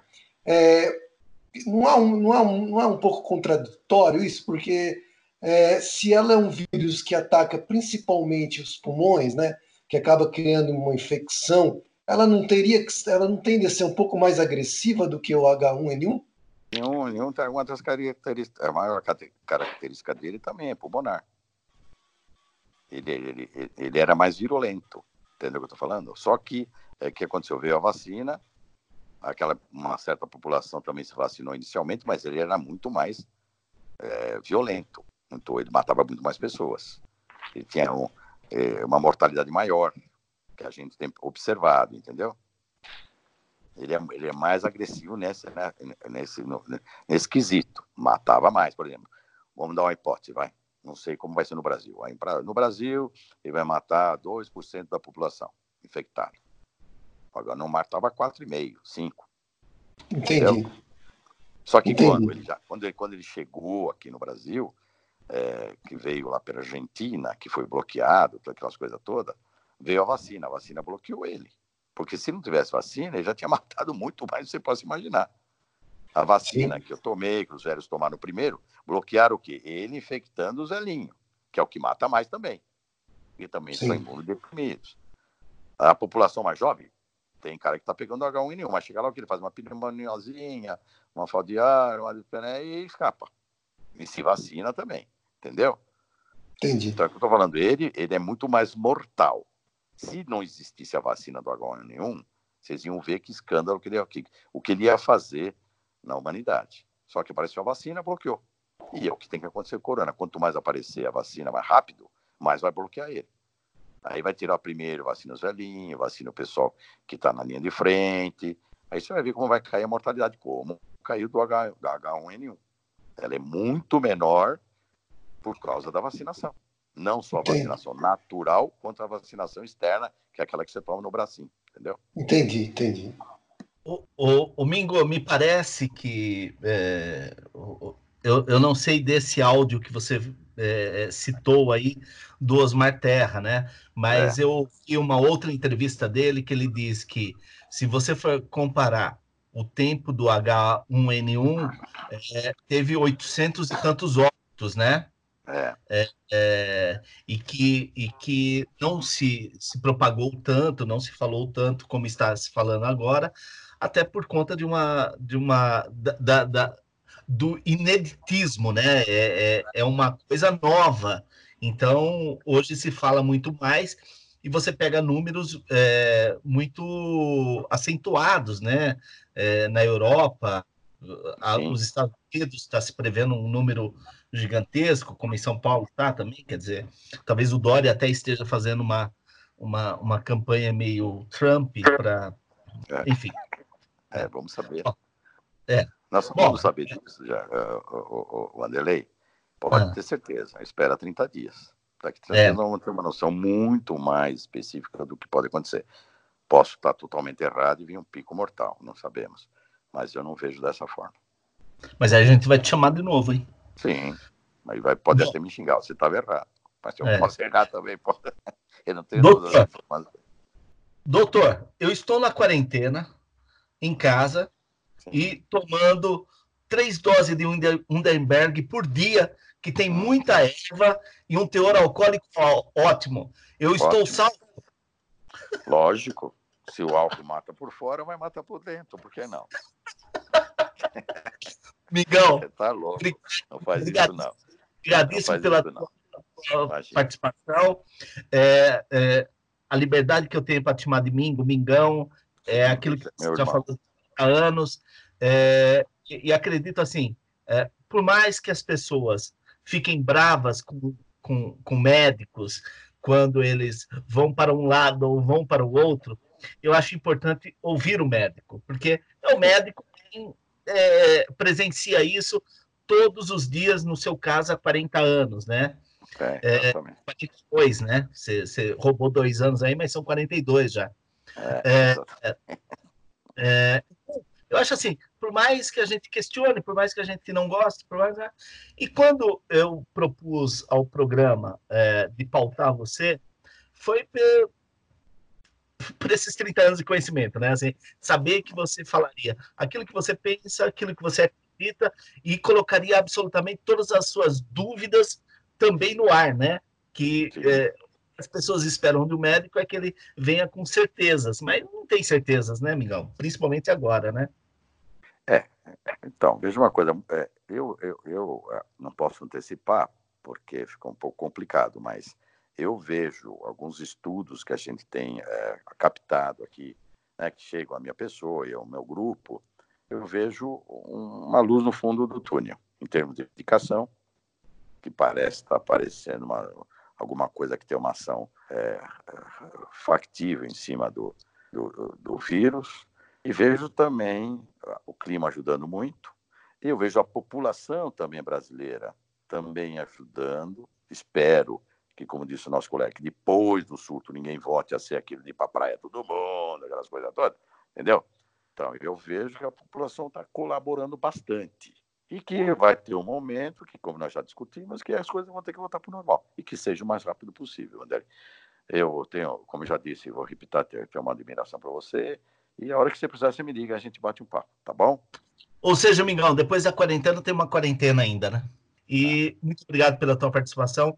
E eu sempre conto com você, por incrível que pareça, assim, é, você é um cara muito, muito é, confiável para mim sempre. Obrigado, Vanderi, pela por essas considerações. Doutor, mais uma vez, obrigado, viu? Obrigado pela participação, foi muito bom. É sempre muito bom a gente ouvir um especialista falando e só acrescenta muito para o programa, viu? Muito obrigado pela participação. E parabéns aí, viu, também pela primeiro em conhecê-lo, fico muito feliz. Vamos um dia poder nos ver pessoalmente. E muito obrigado também por, por, por me dar essa oportunidade e estarei sempre à disposição para vocês por o que precisar ou vier. Por uma vida menos ordinária, no seu episódio número 12, é, conversou com o médico é, Domingos Nastari Neto, que nos deu um panorama é, da, na sua visão médica, profissional, de linha de frente, de como está o coronavírus aqui nesse estado de São Paulo, que é, é recordista em casos positivos, em óbitos. Mas a gente vai aproveitar esse, esse restinho do, do nosso programa e, e, de novo, Cris e Ju, a gente vai perder qualidade no programa, porque o especialista foi embora. Então, a partir de agora, somos só nós três. Azar de quem está nos ouvindo até agora, né? Poderia ter parado aqui, se continuou, rapaz, vai ficar ruim. Nós temos algumas coisas que aconteceram de domingo até hoje, terça-feira, né? Na verdade, até ontem, né? Hoje é só o rebote do que aconteceu na segunda-feira. No domingo, o presidente jejuou, o presidente orou foi o dia inteiro, mas tava com uma barriguinha estufada, estufada, que eu não sei se ele jejuou não, viu?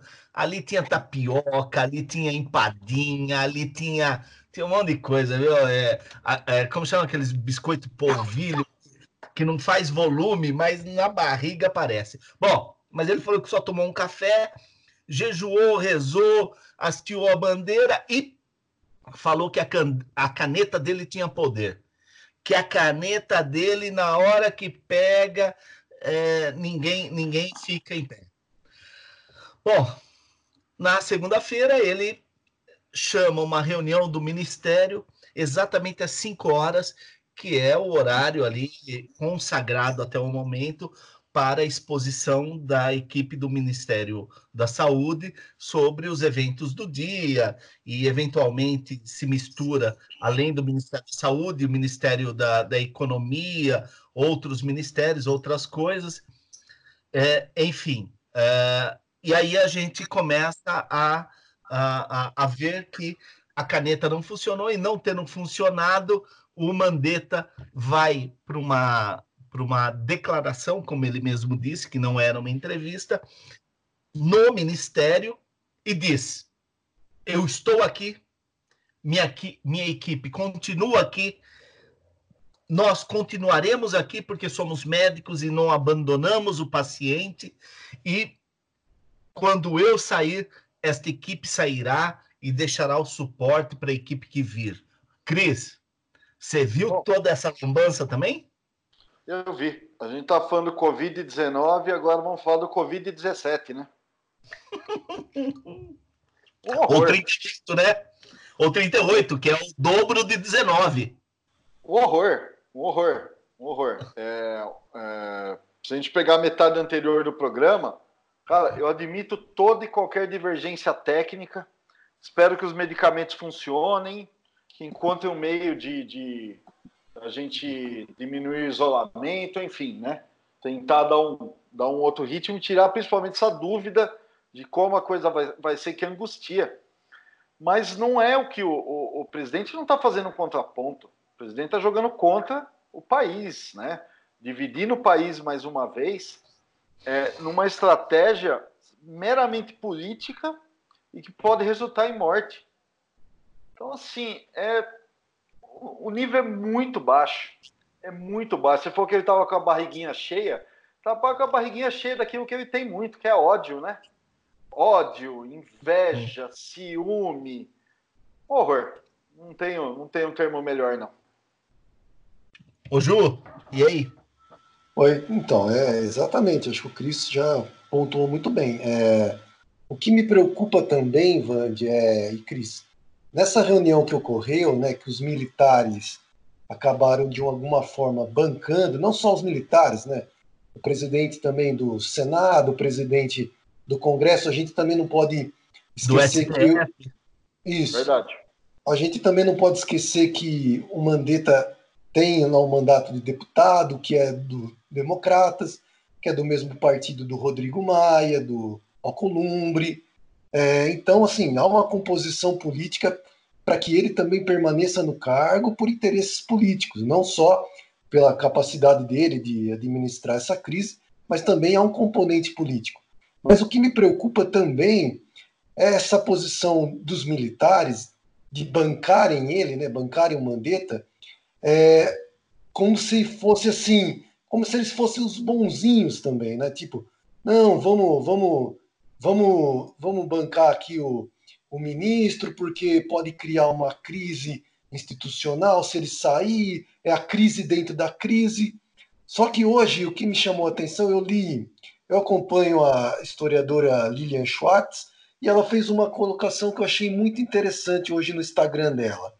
Ela falou: gente, abram o olho, porque militar não tem apreço por democracia. E isso me chamou muito a atenção. É, e eu concordo plenamente com ela. Então, essa, entre aspas, né, essa boa vontade da cúpula militar de tentar, de alguma forma, criar uma estabilidade política, criar uma, uma não sei, um, prorrogar ali a, o mandato do Mandetta, eu vejo com dois pés atrás, entendeu? É, Para mim, há uma articulação militar também, no sentido de meu, vamos deixar o cara se queimar e aí a gente vê o que faz também. Então, assim, me preocupa muito. Eu, é, não confio, não confio nessa estrutura militar que o Bolsonaro colocou no primeiro escalão. É, como o Vanderlei acho que já pontuou em outros episódios, é o primeiro governo que tem a audácia de colocar um militar na Casa Civil. Então, assim, é, me preocupa bastante isso também. Enfim, é uma colocação que eu queria trazer aqui para vocês também. Concordo, Ju. Até porque, ó, é, até para dar um contexto aí, eu acho que a gente tem que tomar sim um cuidado de não fazer no Mandetta um herói. É, ontem ele fez um discurso de. É, a gente está tão carente de ouvir algo mais estruturado que eu ouvi um discurso presidenciável ontem, né? E a carência. É, agora, a gente não pode esquecer também que o Mandetta era um cara que estava ali também para desmontar o SUS. Né? E agora tem uma, uma mudança de discurso. Só que, porém, né, essa sustentação é, é, dos militares tal, faz parte de uma, de uma briga, de uma divisão que a gente sabe. Tudo é governo Bolsonaro. Não vamos esquecer disso. Sim. Tudo é governo Bolsonaro. Mas é, a gente está se apegando ao pouco que tem, Ju. Então, é, ainda o lado que está dando uma ostentação para o Mandetta, é, que vem sinais ali do Congresso, vem sinais do Supremo, acho que, que são bem-vindos, ainda é em favor da ciência. Sim. Eu acho que isso não é um salvo-conduto para fazer num governo todo militarizado, e eu não vejo aí. É, é, é, eu não vou demonizar a classe militar, eu acho que é, você tem, tem novas gerações, enfim, não, vou, não, não, quero nem entrar nesse, nesse ponto, mas é, a gente está tá se agarrando no pouco que tem no momento numa crise enorme. Né? E para mim o que o Bolsonaro faz é uma declaração de guerra, né? que acaba humanizando. O, o, o Bolsonaro ele, é, é, é, ele, traz uma coisa tão, tão complicada né, do ponto de vista humano que ele consegue melhorar a imagem, né, consegue fazer do seu ministro da Saúde, que está fazendo o seu trabalho, e é isso que ele tem que fazer, está lá para isso, consegue fazer do ministro da Saúde um herói, e consegue fazer no governador, de governadores, aliás, como o Dória, que era o Bolso Dória, do Witzel, que até outra semana era o Auschwitzel, pessoas mais humanas. Né? É, é essa, essa é a nossa realidade, Juliano. Concordo, Cris. Isso, isso, isso é surreal. A gente não sabe como vai sair dessa crise do coronavírus. A gente tem também, tecnicamente, na pasta da saúde, deu para perceber, é, de, um, de um governo que tinha uma nota só, que era reformas, de um governo que não sabia nem como trabalhar um cadastro único, né, que tem dificuldade em distribuir uma ajuda para uma população que está precisando no momento, no momento é, é, de muito sofrimento, de muita incerteza. Então, assim, eu tenho muita preocupação é, no depois, né? Como é que a gente vai passar por isso? Né? Você tem esse despreparo na economia, você tem, no meio de uma crise, um ministro da Educação que aparece para fazer gracinha, o filho do presidente é, é, criando problemas com, com, com, a China, da onde a gente depende é, de, de de insumos, né, pra, até para combater a crise, e do presidente é, procurando uma saída anti-ciência para que ele possa ter um, um posicionamento político. Né? O que, que sobra para a gente? Sobra isso que a gente tem. Né? Um ministro é, meramente falando da ciência. Concordo 110%. O, o Cris, é, eu tenho dito para algumas pessoas assim, é, por mais que, é, por mais não, é, apesar de entender que o Dória está fazendo um trabalho é, diferenciado neste momento, ele é o Bolso Dória. Bolsa, Bolso Dória. Exato. Né? Eu não esqueço.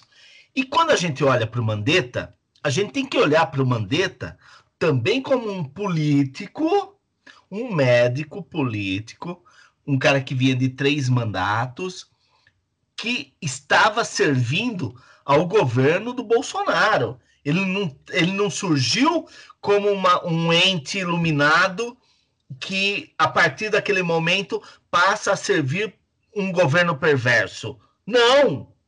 Pera, não é isso. Ele é o cara que é apoiado pelo Caiado, que é o cara da UDR. Ele é afiliado do Caiado, que também é médico. Ele é o terceiro ministro do DEM, do, dos democratas, né? Então, pera, esse cara, ele continua sendo o mesmo cara, só que ele começa a fazer coisas de forma diferenciada é, do obscurantismo que este governo prega. Ponto. Porque também ele é um cientista, porque também ele é um médico, porque ele, ele também está no campo da pesquisa. Então, o Mandetta é um bom ministro da saúde, mas é um político que serve ao governo Bolsonaro. Ou nós vamos esquecer disso? Não, né? Não, não vamos, Vandy. Mas eu acho que a gente cai, na, cai no, no, no mesmo dilema das outras conversas nossas. Né? É, é, a linha de corte que o Bolsonaro propõe. Entendeu? Então, assim, é, ele, ele, serve o governo Bolsonaro, ele é afiliado político do Ronaldo Caiado, mas no momento, pelo, pelo menos, no momento de, em que a gente poder cair na, na, na é, é jogar, jogar no lixo tudo que é conhecimento científico, é, é, em troco de um cara que está falando de uma, uma gripezinha, de um resfriadinho, a gente é obrigado a aceitar o que está abaixo da linha de corte da, da humanidade. Claro. Cris, Cris. Como é o momento de. É, cara, é, é o que tem. É Cris, mas eu, eu, eu, eu, quero só finalizar essa minha fala dizendo o seguinte: é, ele é o menos pior. Sim, Porque sim. Esse é o Brasil. Se, se nós hoje tivéssemos é, Osmar Terra como o, o, o, Bolsonaro pretende, né? E será o próximo ministro da Saúde, é, nós este, é, é iríamos atrasar as nossas providências e muito. E nós iríamos ampliar os nossos óbitos e muito mais. Então, é, é claro que essa minha fala é só para não perder o contexto. Porque claro. se a gente o contexto, a gente vai achar que este cara é alguém fora de um lugar comum, de um lugar que ele, que ele, que ele nada bem, que tem uma fala carioca que eu acho muito boa, né? É, é tá que nem pinto no lixo, né? Esse cara é um cara que nem um pinto no lixo. Ele tá tranquilão, ele tem lá as suas as suas minhoquinhas para beliscar, ele tem os seus restinhos para beliscar, é, mesmo porque na primeira semana do decreto da calamidade pública, é, esse cara foi pego, é, esse cara, o, o, o Mandetta, é, o, o, nosso ministro, foi pego é, beneficiando ou uma empresa que participou da campanha política dele, beneficiada num, num, num contrato minúsculo pelo dinheiro que ele está mexendo, um contrato de 700 mil reais, mas estava ali, cara. Então, é, não vamos esquecer que esse cara ele pode é, se refazer, ele pode se ressurgir. É, e acho que o Bolsonaro deu condições para isso é, e depende muito dele. Eu acho que ele tem uma equipe legal ali, e aí eu fico, até pelo meu desconhecimento, eu, eu não sei o que dizer, mas me parece que o Gabardo é um cara muito legal, o, o, Widerson, o Wanderson é um Sim. cara muito legal, é, técnicos o suficiente, né? É, enfim, eu acho que ele está com uma equipe eficiente, né? E, e, e acho que o Gabardo em algum momento na história desse país, ele vai ser ministro da saúde, porque me parece o cara melhor preparado de todos. Mas, vai enfim. Ministro, mas... Vai ser ministro do Mandetta. É, é também acho. também acho. Enfim. É, é assim que funciona aqui, cara.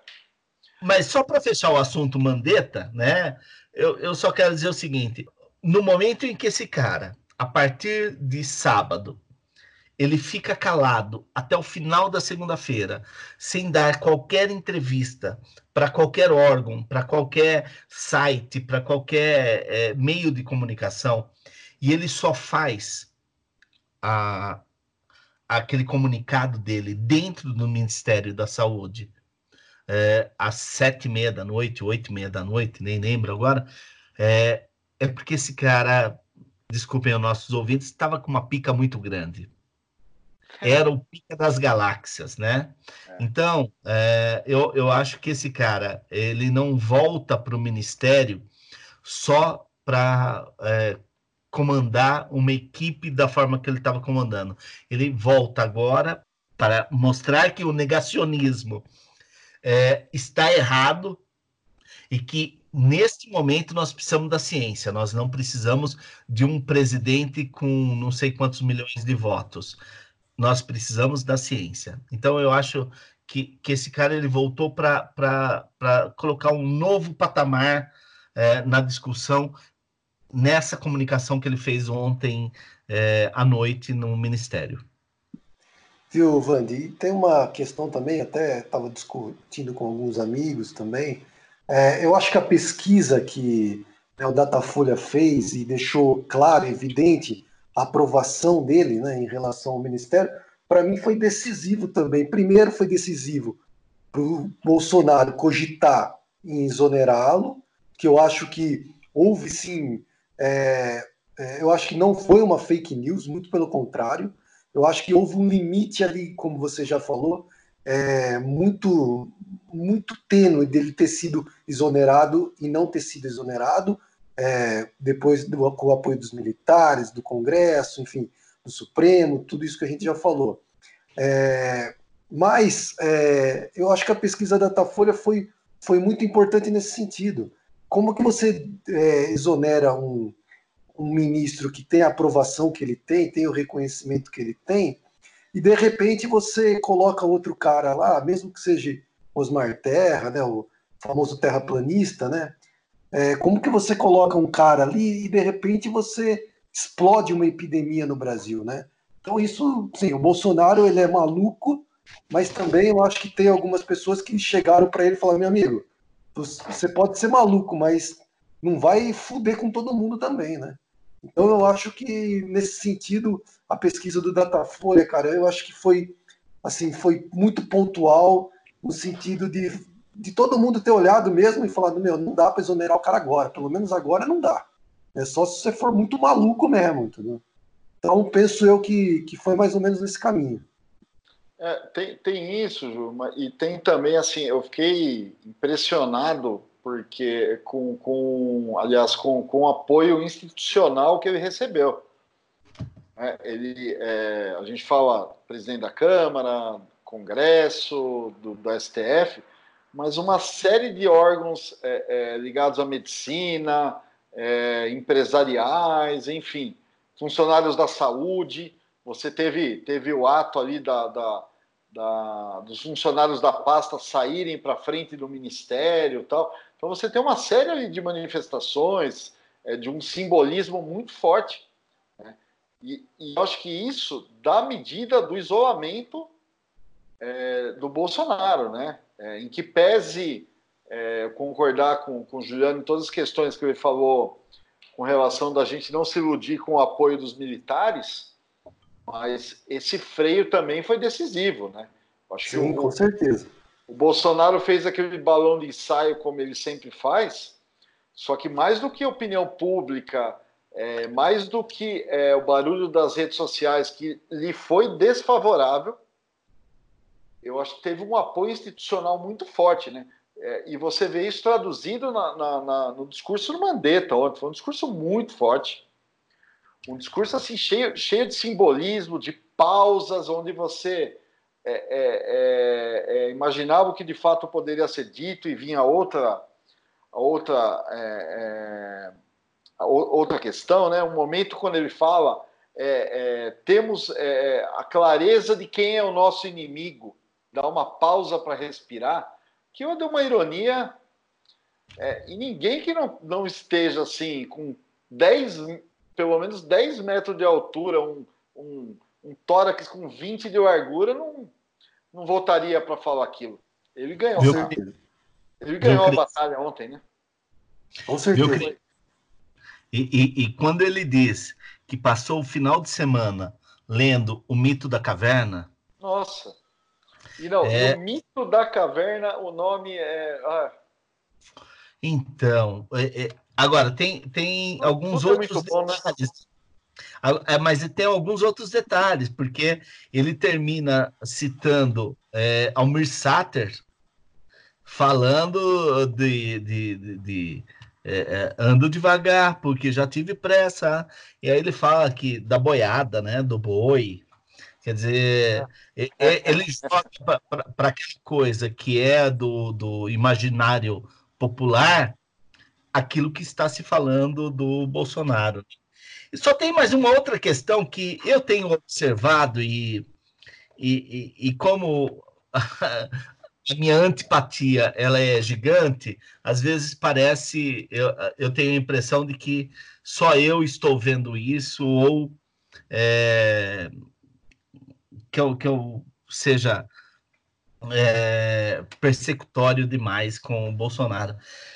Mas eu já vi, já ouvi o Bolsonaro falar por umas três, quatro vezes, é, dizendo o seguinte: é, que ele é o general na frente desta batalha.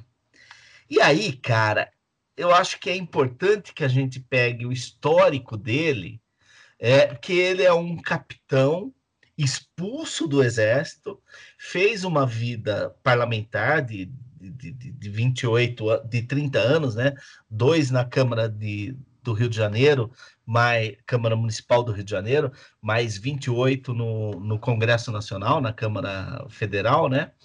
É, e que é, acabou se elegendo por várias vezes com, com o voto dos militares e tal, mas ele se arvorar neste momento em que o ministério dele tem, sei lá, uma, uma meia dúzia, oito generais, tem não sei quantos almirantes, tem não sei, acho que dois brigadeiros, que são as patentes maiores, né, do, do, do exército, ou seja, nós estamos falando de caras que ficaram na, na ordem aí de 40 anos, é, de 35 anos no serviço militar.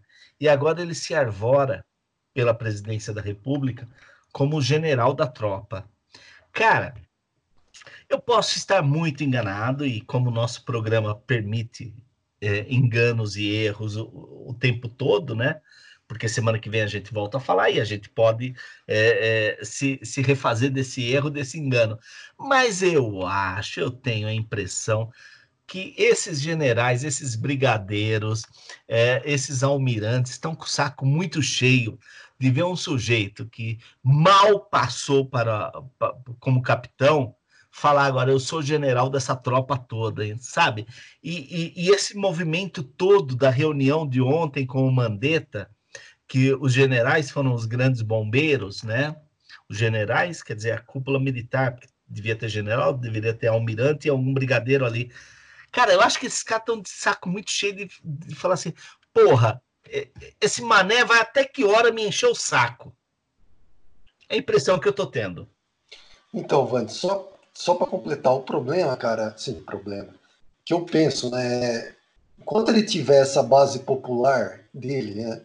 A gente até já discutiu isso, ah, tá na casa dos seus 30%, é, mas ainda ele tem uma base popular forte, né, cara?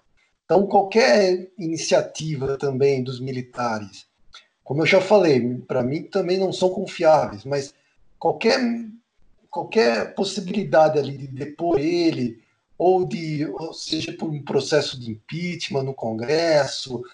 Eu acho que é difícil nesse momento. Eu acho que os caras vão ter que engolir ele mesmo, com esse, com tudo isso que você falou, eu concordo.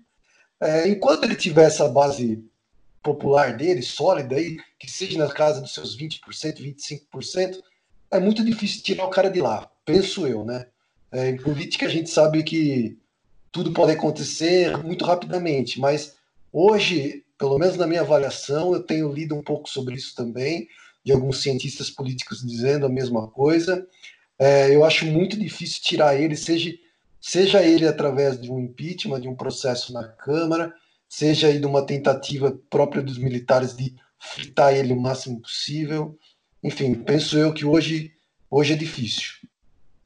O, o, o Cris, me permita, antes de você entrar nessa discussão aqui, é, Ô, Ju, mas eu só é, vejo, a leitura que eu faço é que quando este cara, é o presidente da República, é completamente isolado numa reunião que ele chama é, às cinco da tarde de ontem é, para demitir o cara ou colocar o cara no lugar, no caso do Mandetta, né?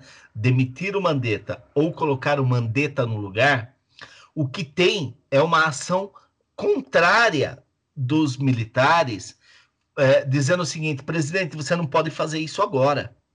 Presidente, a tua aprovação está em 30%, a do cara está em 76%. E se você fizer isso, você perde o pouco do patrimônio que você tem. Então, eu não sei se os militares, nesse momento, estão fazendo esse jogo de contenção é, pela presidência. Eu acho que eles estão fazendo um, um, um ajuste aí de, de, de, de, freio, de carga, é, nesse momento, para entender o quanto este presidente, nesse momento, pode incomodar. Porque a gente não pode esquecer da figura do vice-presidente, que é um general, que é o general da turma desses que estão aconselhando ele nesse momento. Olha, é, é, não, o, o Ju está certo com relação à base. É, a gente não pode esperar, ele é o presidente da República. É, é, a gente descobriu a força do, do discurso de extrema direita aqui, do discurso extremista. É, acho que já chega de, de ficar fingindo surpresa. Mas eu não sei, viu, Ju? Assim, eu acho que ele tem, teria todo, todas as condições, a caneta, é, enfim, a, embora eu acho que a caneta desse, dessa semana dele está do tamanho de uma bananinha também, né? Uhum. Mas é, é, eu acho que ele começa a experimentar um revés. E aí uma disputa eleitoral não é uma disputa, é uma disputa de que tem 50% é mais um, né? É, se você começa a criar inimigos, né? Você tem um Sérgio Moro, que é extremamente popular. Você calado. tem.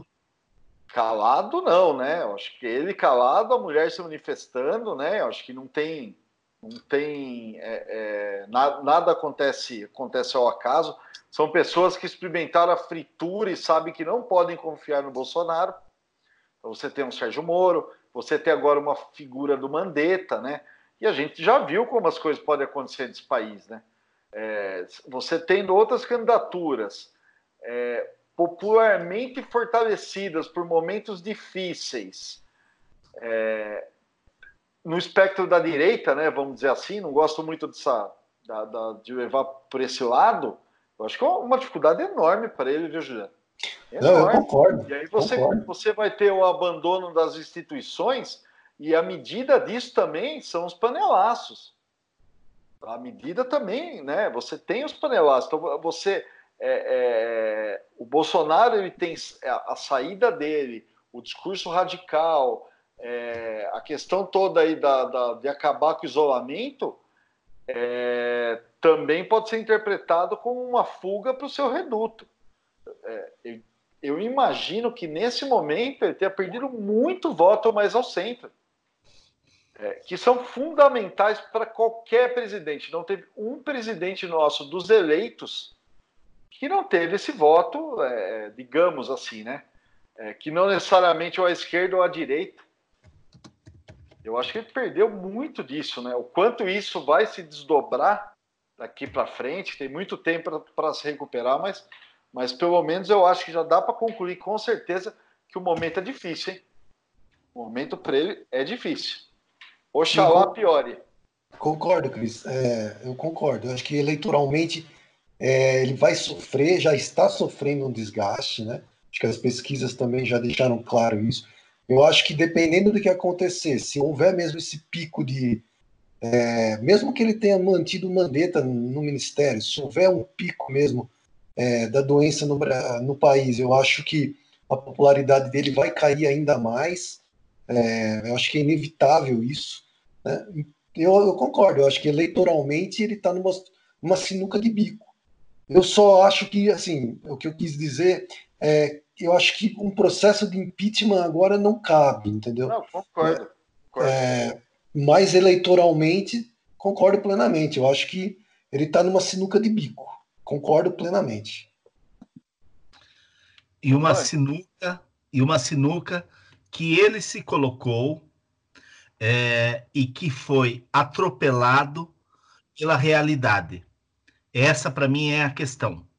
É, ele tinha tudo para, para manter uma, uma, uma construção, desconstrução da realidade virtual.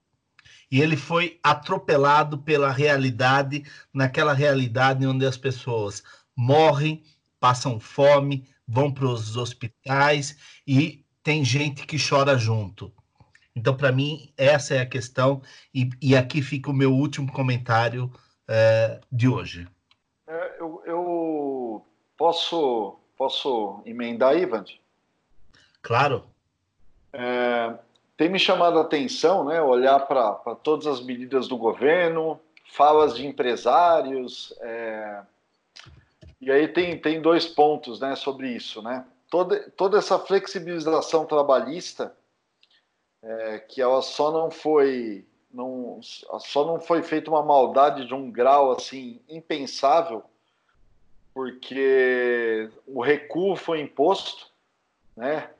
Mas é, para além da, da, das ajudas, dos empréstimos que estão sendo concedidos, dos créditos, aliás, né?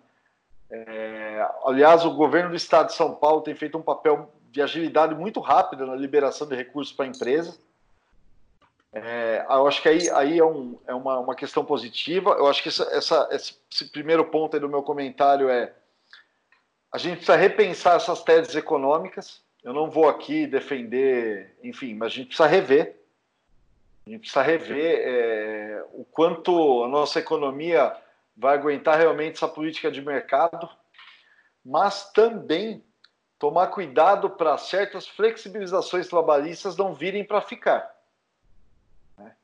Então, é, isso, isso é uma coisa para a gente acompanhar, que isso seja usado no momento de emergência para preservar os empregos, onde a subsistência é o valor maior agora, né?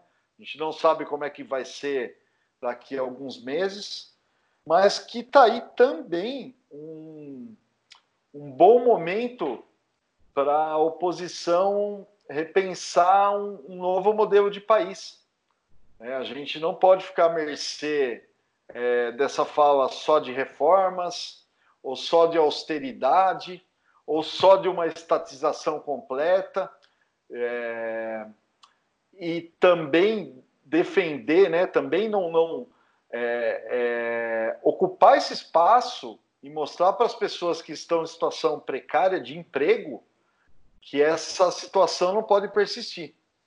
Então, acho que pensar o futuro, né, depois da, da dessa crise da, do, do, coronavírus, também eu acho que vai exigir um exercício de imaginação e eu espero que, que essas novas lideranças, que, que, que mais gente surja aí dessa batalha aí para pensar um, um novo país a partir dessas dificuldades. Porque me assusta muito é, o tamanho da fragilidade que a gente está passando, passado apenas um mês no máximo de uma crise mais aguda. Eu não sei se a gente aguenta muito tempo, né? Ah, eu concordo, concordo com tudo que o Cris acabou de dizer. É, eu acho que era um governo que já estava extremamente fragilizado, né? um governo que não tinha diálogo nenhum com o Congresso, era um Congresso que também estava já impondo uma pauta, a revelia do, do, do Executivo, como a gente já é, pontuou em outros episódios. Enfim, era um governo que não tinha não tem planejamento, tudo isso que nós já cansamos de dizer. E vem uma crise desse tamanho, né, que não é uma marolinha, pode ser um tsunami, né, e de repente varre tudo, né. É, e aí surge a questão dos oportunistas, né. Vem ali um, um, um grupo político forçando ali uma, flexi uma flexibilização é, das leis trabalhistas. É muito difícil, nesse momento, a gente ter uma dimensão real de tudo que vai acontecer depois dessa crise. O que, eu, que na minha percepção, no que eu estou lendo, no que eu estou conversando com as pessoas, é, e até o que a gente já pontuou aqui nos, nos episódios anteriores, é, vai ser tudo diferente. Eu acho que depois dessa crise, é, concordo com o Cris, a gente vai ter que repensar a questão econômica, a questão social, a questão de uma renda básica de cidadania. É, eu acho que são fatores que não vão sair mais da pauta, independente do que acontecer. Eu acho que são questões importantes que não vão mais sair da pauta. Eu acho que a gente vai ter que repensar mesmo é, o caminho que o Brasil escolheu, né? É, Olha, Ju, só, só, o Vando, só, só uma, uma rapidinho aí. É, e assim, Ju, a gente não pode também. É, ah, tá todo mundo falando, ah, o mundo vai ser diferente tal. Vai ser. Vai ser por um tempo, é, vai ter isolamento, vai ter controle, vai ter uma série de questões, né? Mas o mundo já vinha mudando, né? Então, é, quando a gente fala, por exemplo, de uma renda básica, de um, ou vamos chamar de garantia de subsistência mínima para as pessoas, né? Para ninguém que está ouvindo politizar, esse é um projeto de X ou de Y. Mas é que tudo isso também é virtude de uma série de mudanças no mundo. Entendeu? De, de mudança de trabalho, mudança em todas as questões que a gente vive falando. É, o que eu acho que acontece agora é que a gente teve um aprofundamento é, é, é muito rápido, né? Ela, essa, essa crise ela mostrou é, o cansaço é, com um modelo global de, de, governança, a direita e a esquerda.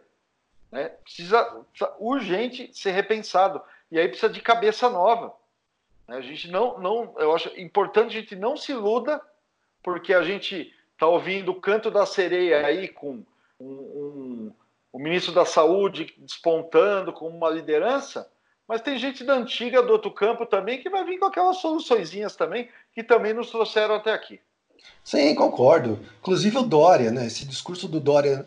É, é, enfim, eu tenho acompanhado quase diariamente as coletivas de imprensa do Dória.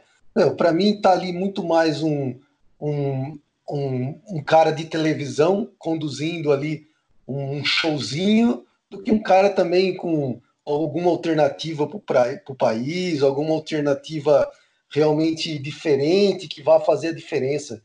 É, eu não me iludo, não me iludo com essas não, novas, sim, é, com essas novas personagens. Do outro lado, de jeito nenhum eu apoio o Dória do outro lado. Quando eu falo do outro lado, eu falo de gente que está quieta. Tem gente quieta que tinha que estar tá falando.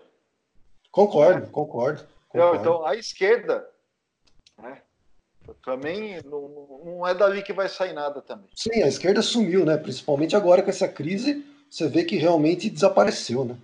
É, talvez não tenha o que falar. É, eu acho que o Dr. Domingos traz algumas, algumas reflexões dentro da, da sua ótica de, de alguém que está na linha de frente, como outros convidados já nos trouxeram, como o Gil, é, estando lá na Itália, né? É, enfim, é, a Adriana, quando fez os comentários é, sobre a necessidade de, de ter uma, uma sanidade mental nesse momento, enfim. Eu acho que uh, o coronavírus será, será tema de outros episódios nossos, né? Mesmo porque é, é, tende a, a, a, crescer a polêmica com relação ao que é certo, o que é errado, o que é verdadeiro, o que é falso, e nós faremos esses programas. Mas precisamos encerrar, né? É, chega um momento na, seg na segunda, que hoje a nossa segunda é terça, né? É, que a gente precisa encerrar. Bom, é, o nosso ordinário dessa semana, eu não sei se ele é muito apropriado, uma vez que agora no final da tarde a equipe econômica deu a linha de como irá é, fazer o repasse do Corona Voucher, né? Aqueles 600 reais mas fica como ordinário porque eu penso que demorou muito. É, se nós considerarmos que tem quase uma semana que foi aprovado e um pouquinho menos aí sancionado, e agora que nós estamos buscando isso. Lembrando que 25 milhões, metade do público que vai receber esse dinheiro, já está cadastrado e mesmo assim eles entraram na burocracia. Eu acho isso simplesmente um absurdo. E esse outro é, é, esse outro contingente, esse, os outros 25 milhões, é, talvez não tivessem cadastro, ou cadastro desatualizado, de qualquer forma, a gente já poderia ter entrado com esse dinheiro no mercado que ele vai fazer bem pra caramba. Vocês têm alguma opinião sobre isso? Ah, já, já falei, não conhece a máquina e não está conhecendo o pobre através do Ministério da Saúde. Concordo. Eu acho que, infelizmente, a burocracia é tanta que é lamentável, né? Num momento de emergência, de urgência, não consegue resolver um problema é, que não, não deveria ser um problema, na verdade, deveria ser uma solução. E olha, e o nosso extraordinário, é, ele vai ser o nosso extraordinário e também a nossa é, música que sobe para a cortina descer, né? E na verdade não vai ser a música, vai ser é, o, um, um, desabafo, né? Uma, uma live de um, de um jovem é, viva Islã da resistência. Eu não consigo identificar quem é, da onde é, é mas tem uma, uma fala muito paulista, né? É, então me parece que esse rapaz é de São Paulo, da periferia de São Paulo, da capital. Então é, esse esse rap dele, né? É, é, essa essa declamação dele, cara, é muito legal. Então eu acho que é, a gente é, fecha o nosso extraordinário com este desabafo, com esse rap, né? Com essa é, o jovem que detona Bolsonaro e que também depois vai estar tá na, na, na descrição do nosso episódio. Eu só queria, como nós não colocaremos uma música hoje, eu gostaria só de fazer uma homenagem a Bill Withers, é, que faleceu no último dia 31 de março, aos 81 anos. É uma figura da música soul negra americana, sensacional. É, é um sujeito que bateu de frente com a indústria fonográfica, exemplo do que Tim Maia fez aqui no Brasil, a exemplo é, de outros caras que não concordavam na década de 70, 80 com a opressão das indústrias fonográficas. É, ele é um sujeito que a voz dele nos joga assim para uma para uma devoção, para uma, uma reflexão, para um momento de é, ficar extasiado.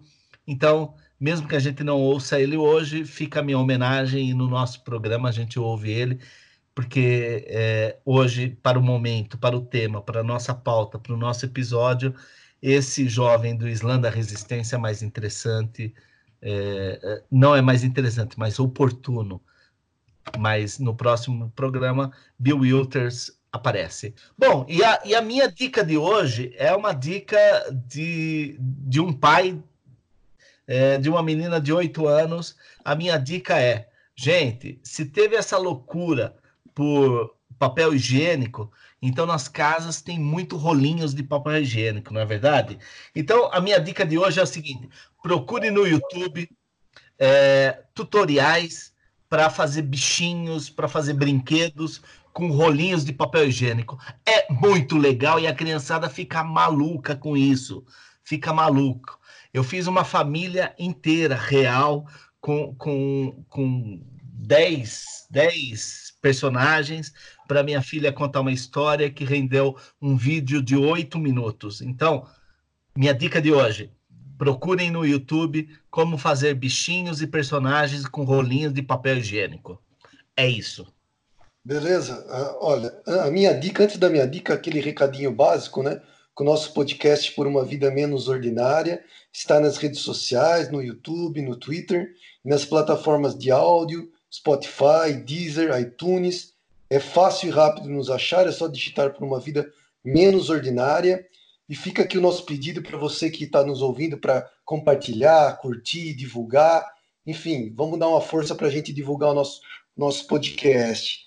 E a minha dica é um livro do Saramago, que é o que a gente já até falou no último episódio, né, com a Adriana, que é um ensaio sobre a cegueira. É, é um livro que eu li já faz um bom tempo, mas é, para os dias de hoje acho que ele está atualíssimo. E para quem quiser também uma alternativa, tem o filme, que é o ensaio sobre a cegueira também, é, do Fernando Meirelles, que é um filme, uma adaptação para o cinema também, que eu achei belíssima, do cineasta brasileiro, Fernando Meirelles. Então fica a minha dica é essa obra, Ensaio sobre a Cegueira.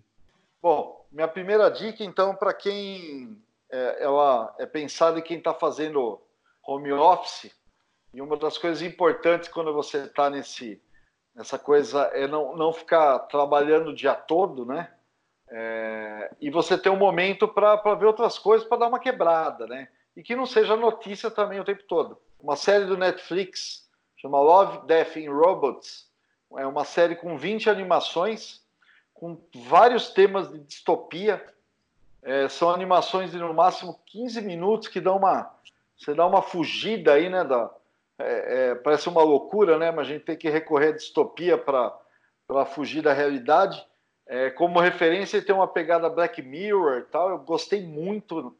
É, e, tô, e, e essa é a minha primeira recomendação. E a segunda, e voltando para a realidade, um texto que eu peguei ontem é, é, na conta do Twitter do Vira Casacas. O autor é André Rodrigues e o nome do texto é Só Destruição Sem Arquitetura. O bolsonarismo com desejo de morte. É sensacional. Traça uma linha muito, muito bacana do, do, do que é de fato o bolsonarismo. E as dicas vão estar tá aí, na, vão estar tá aí linkadas aí para para todo mundo aproveitar. Valeu, acho que fizemos um programa bem bacana, é, com, com divergências, mas é, convergências no que nós pretendemos, né? Então, é, comunicar e a gente está comunicando bem para todos aqueles que nos ouvem. Beleza? Abraço, Beleza. gente. Valeu, gente. Valeu, até a próxima. Foi muito bom. Brasil não pode parar. Mas para aí, rapidão. Na humildade, tem um minutinho para dar uma atenção? Tem que tá vendo, na moral, vou perguntar para você. Você tá de acordo com isso aí, que é tudo bem uns morrer? Eu tô ligado, companheiro. Não dá para parar. Cada um sabe quantas bocas tem para alimentar. Mas veja bem, colocar em risco nossa vida, nosso povo e a preocupação deles é ser eleito de novo? Ou tão preocupado com nós? Quebrada, não se ilude. Mesmo com a pandemia, o que que esses caras faz pra saúde? Agora é bonzinho, preocupado com quem não come. Alguém me cita um plano de governo para combate à fome. Para quem vem da margem, sem novidade. Lição para boy saber quem move economia de verdade. Ah, ficar em casa é atitude de covarde, ué. Não era o cara que na eleição corria dos debates? Seu papo de patriota capa nós? Já não cola. Uma pandemia mundial, seu conselho é abrir escola? Quer só uma gripezinha, tudo bem uns falecer. Não respeita nem a família dos que votaram em você. Sem despedida, sem velório, vários sendo enterrado. Imagina a mãe, o pai, o filho ouvindo, é só um resfriado. Já que o papo é Covid, o convite fica a você.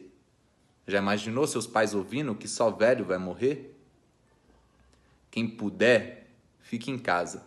E me desculpa a insistência. Mas fake news no WhatsApp, amigo, não é ciência. Uns estão lavando as mãos. Põe a mão na consciência. Não facilita pro vírus nem pro verme da presidência. Eu tô atento e tenho só observado. Carreata para voltar ao trampo, só com carro importado. Na fila do matadouro, alguém gritou: Vai dar errado! Mesmo assim, tem boi na fila torcendo pro rei do gado. Eu sigo na torcida por nós, pela vida. Vocês não imaginam a saudade que eu tô da minha família. Mas tudo isso vai passar e em breve será só memória. Tanto o vírus quanto o pior presidente da história.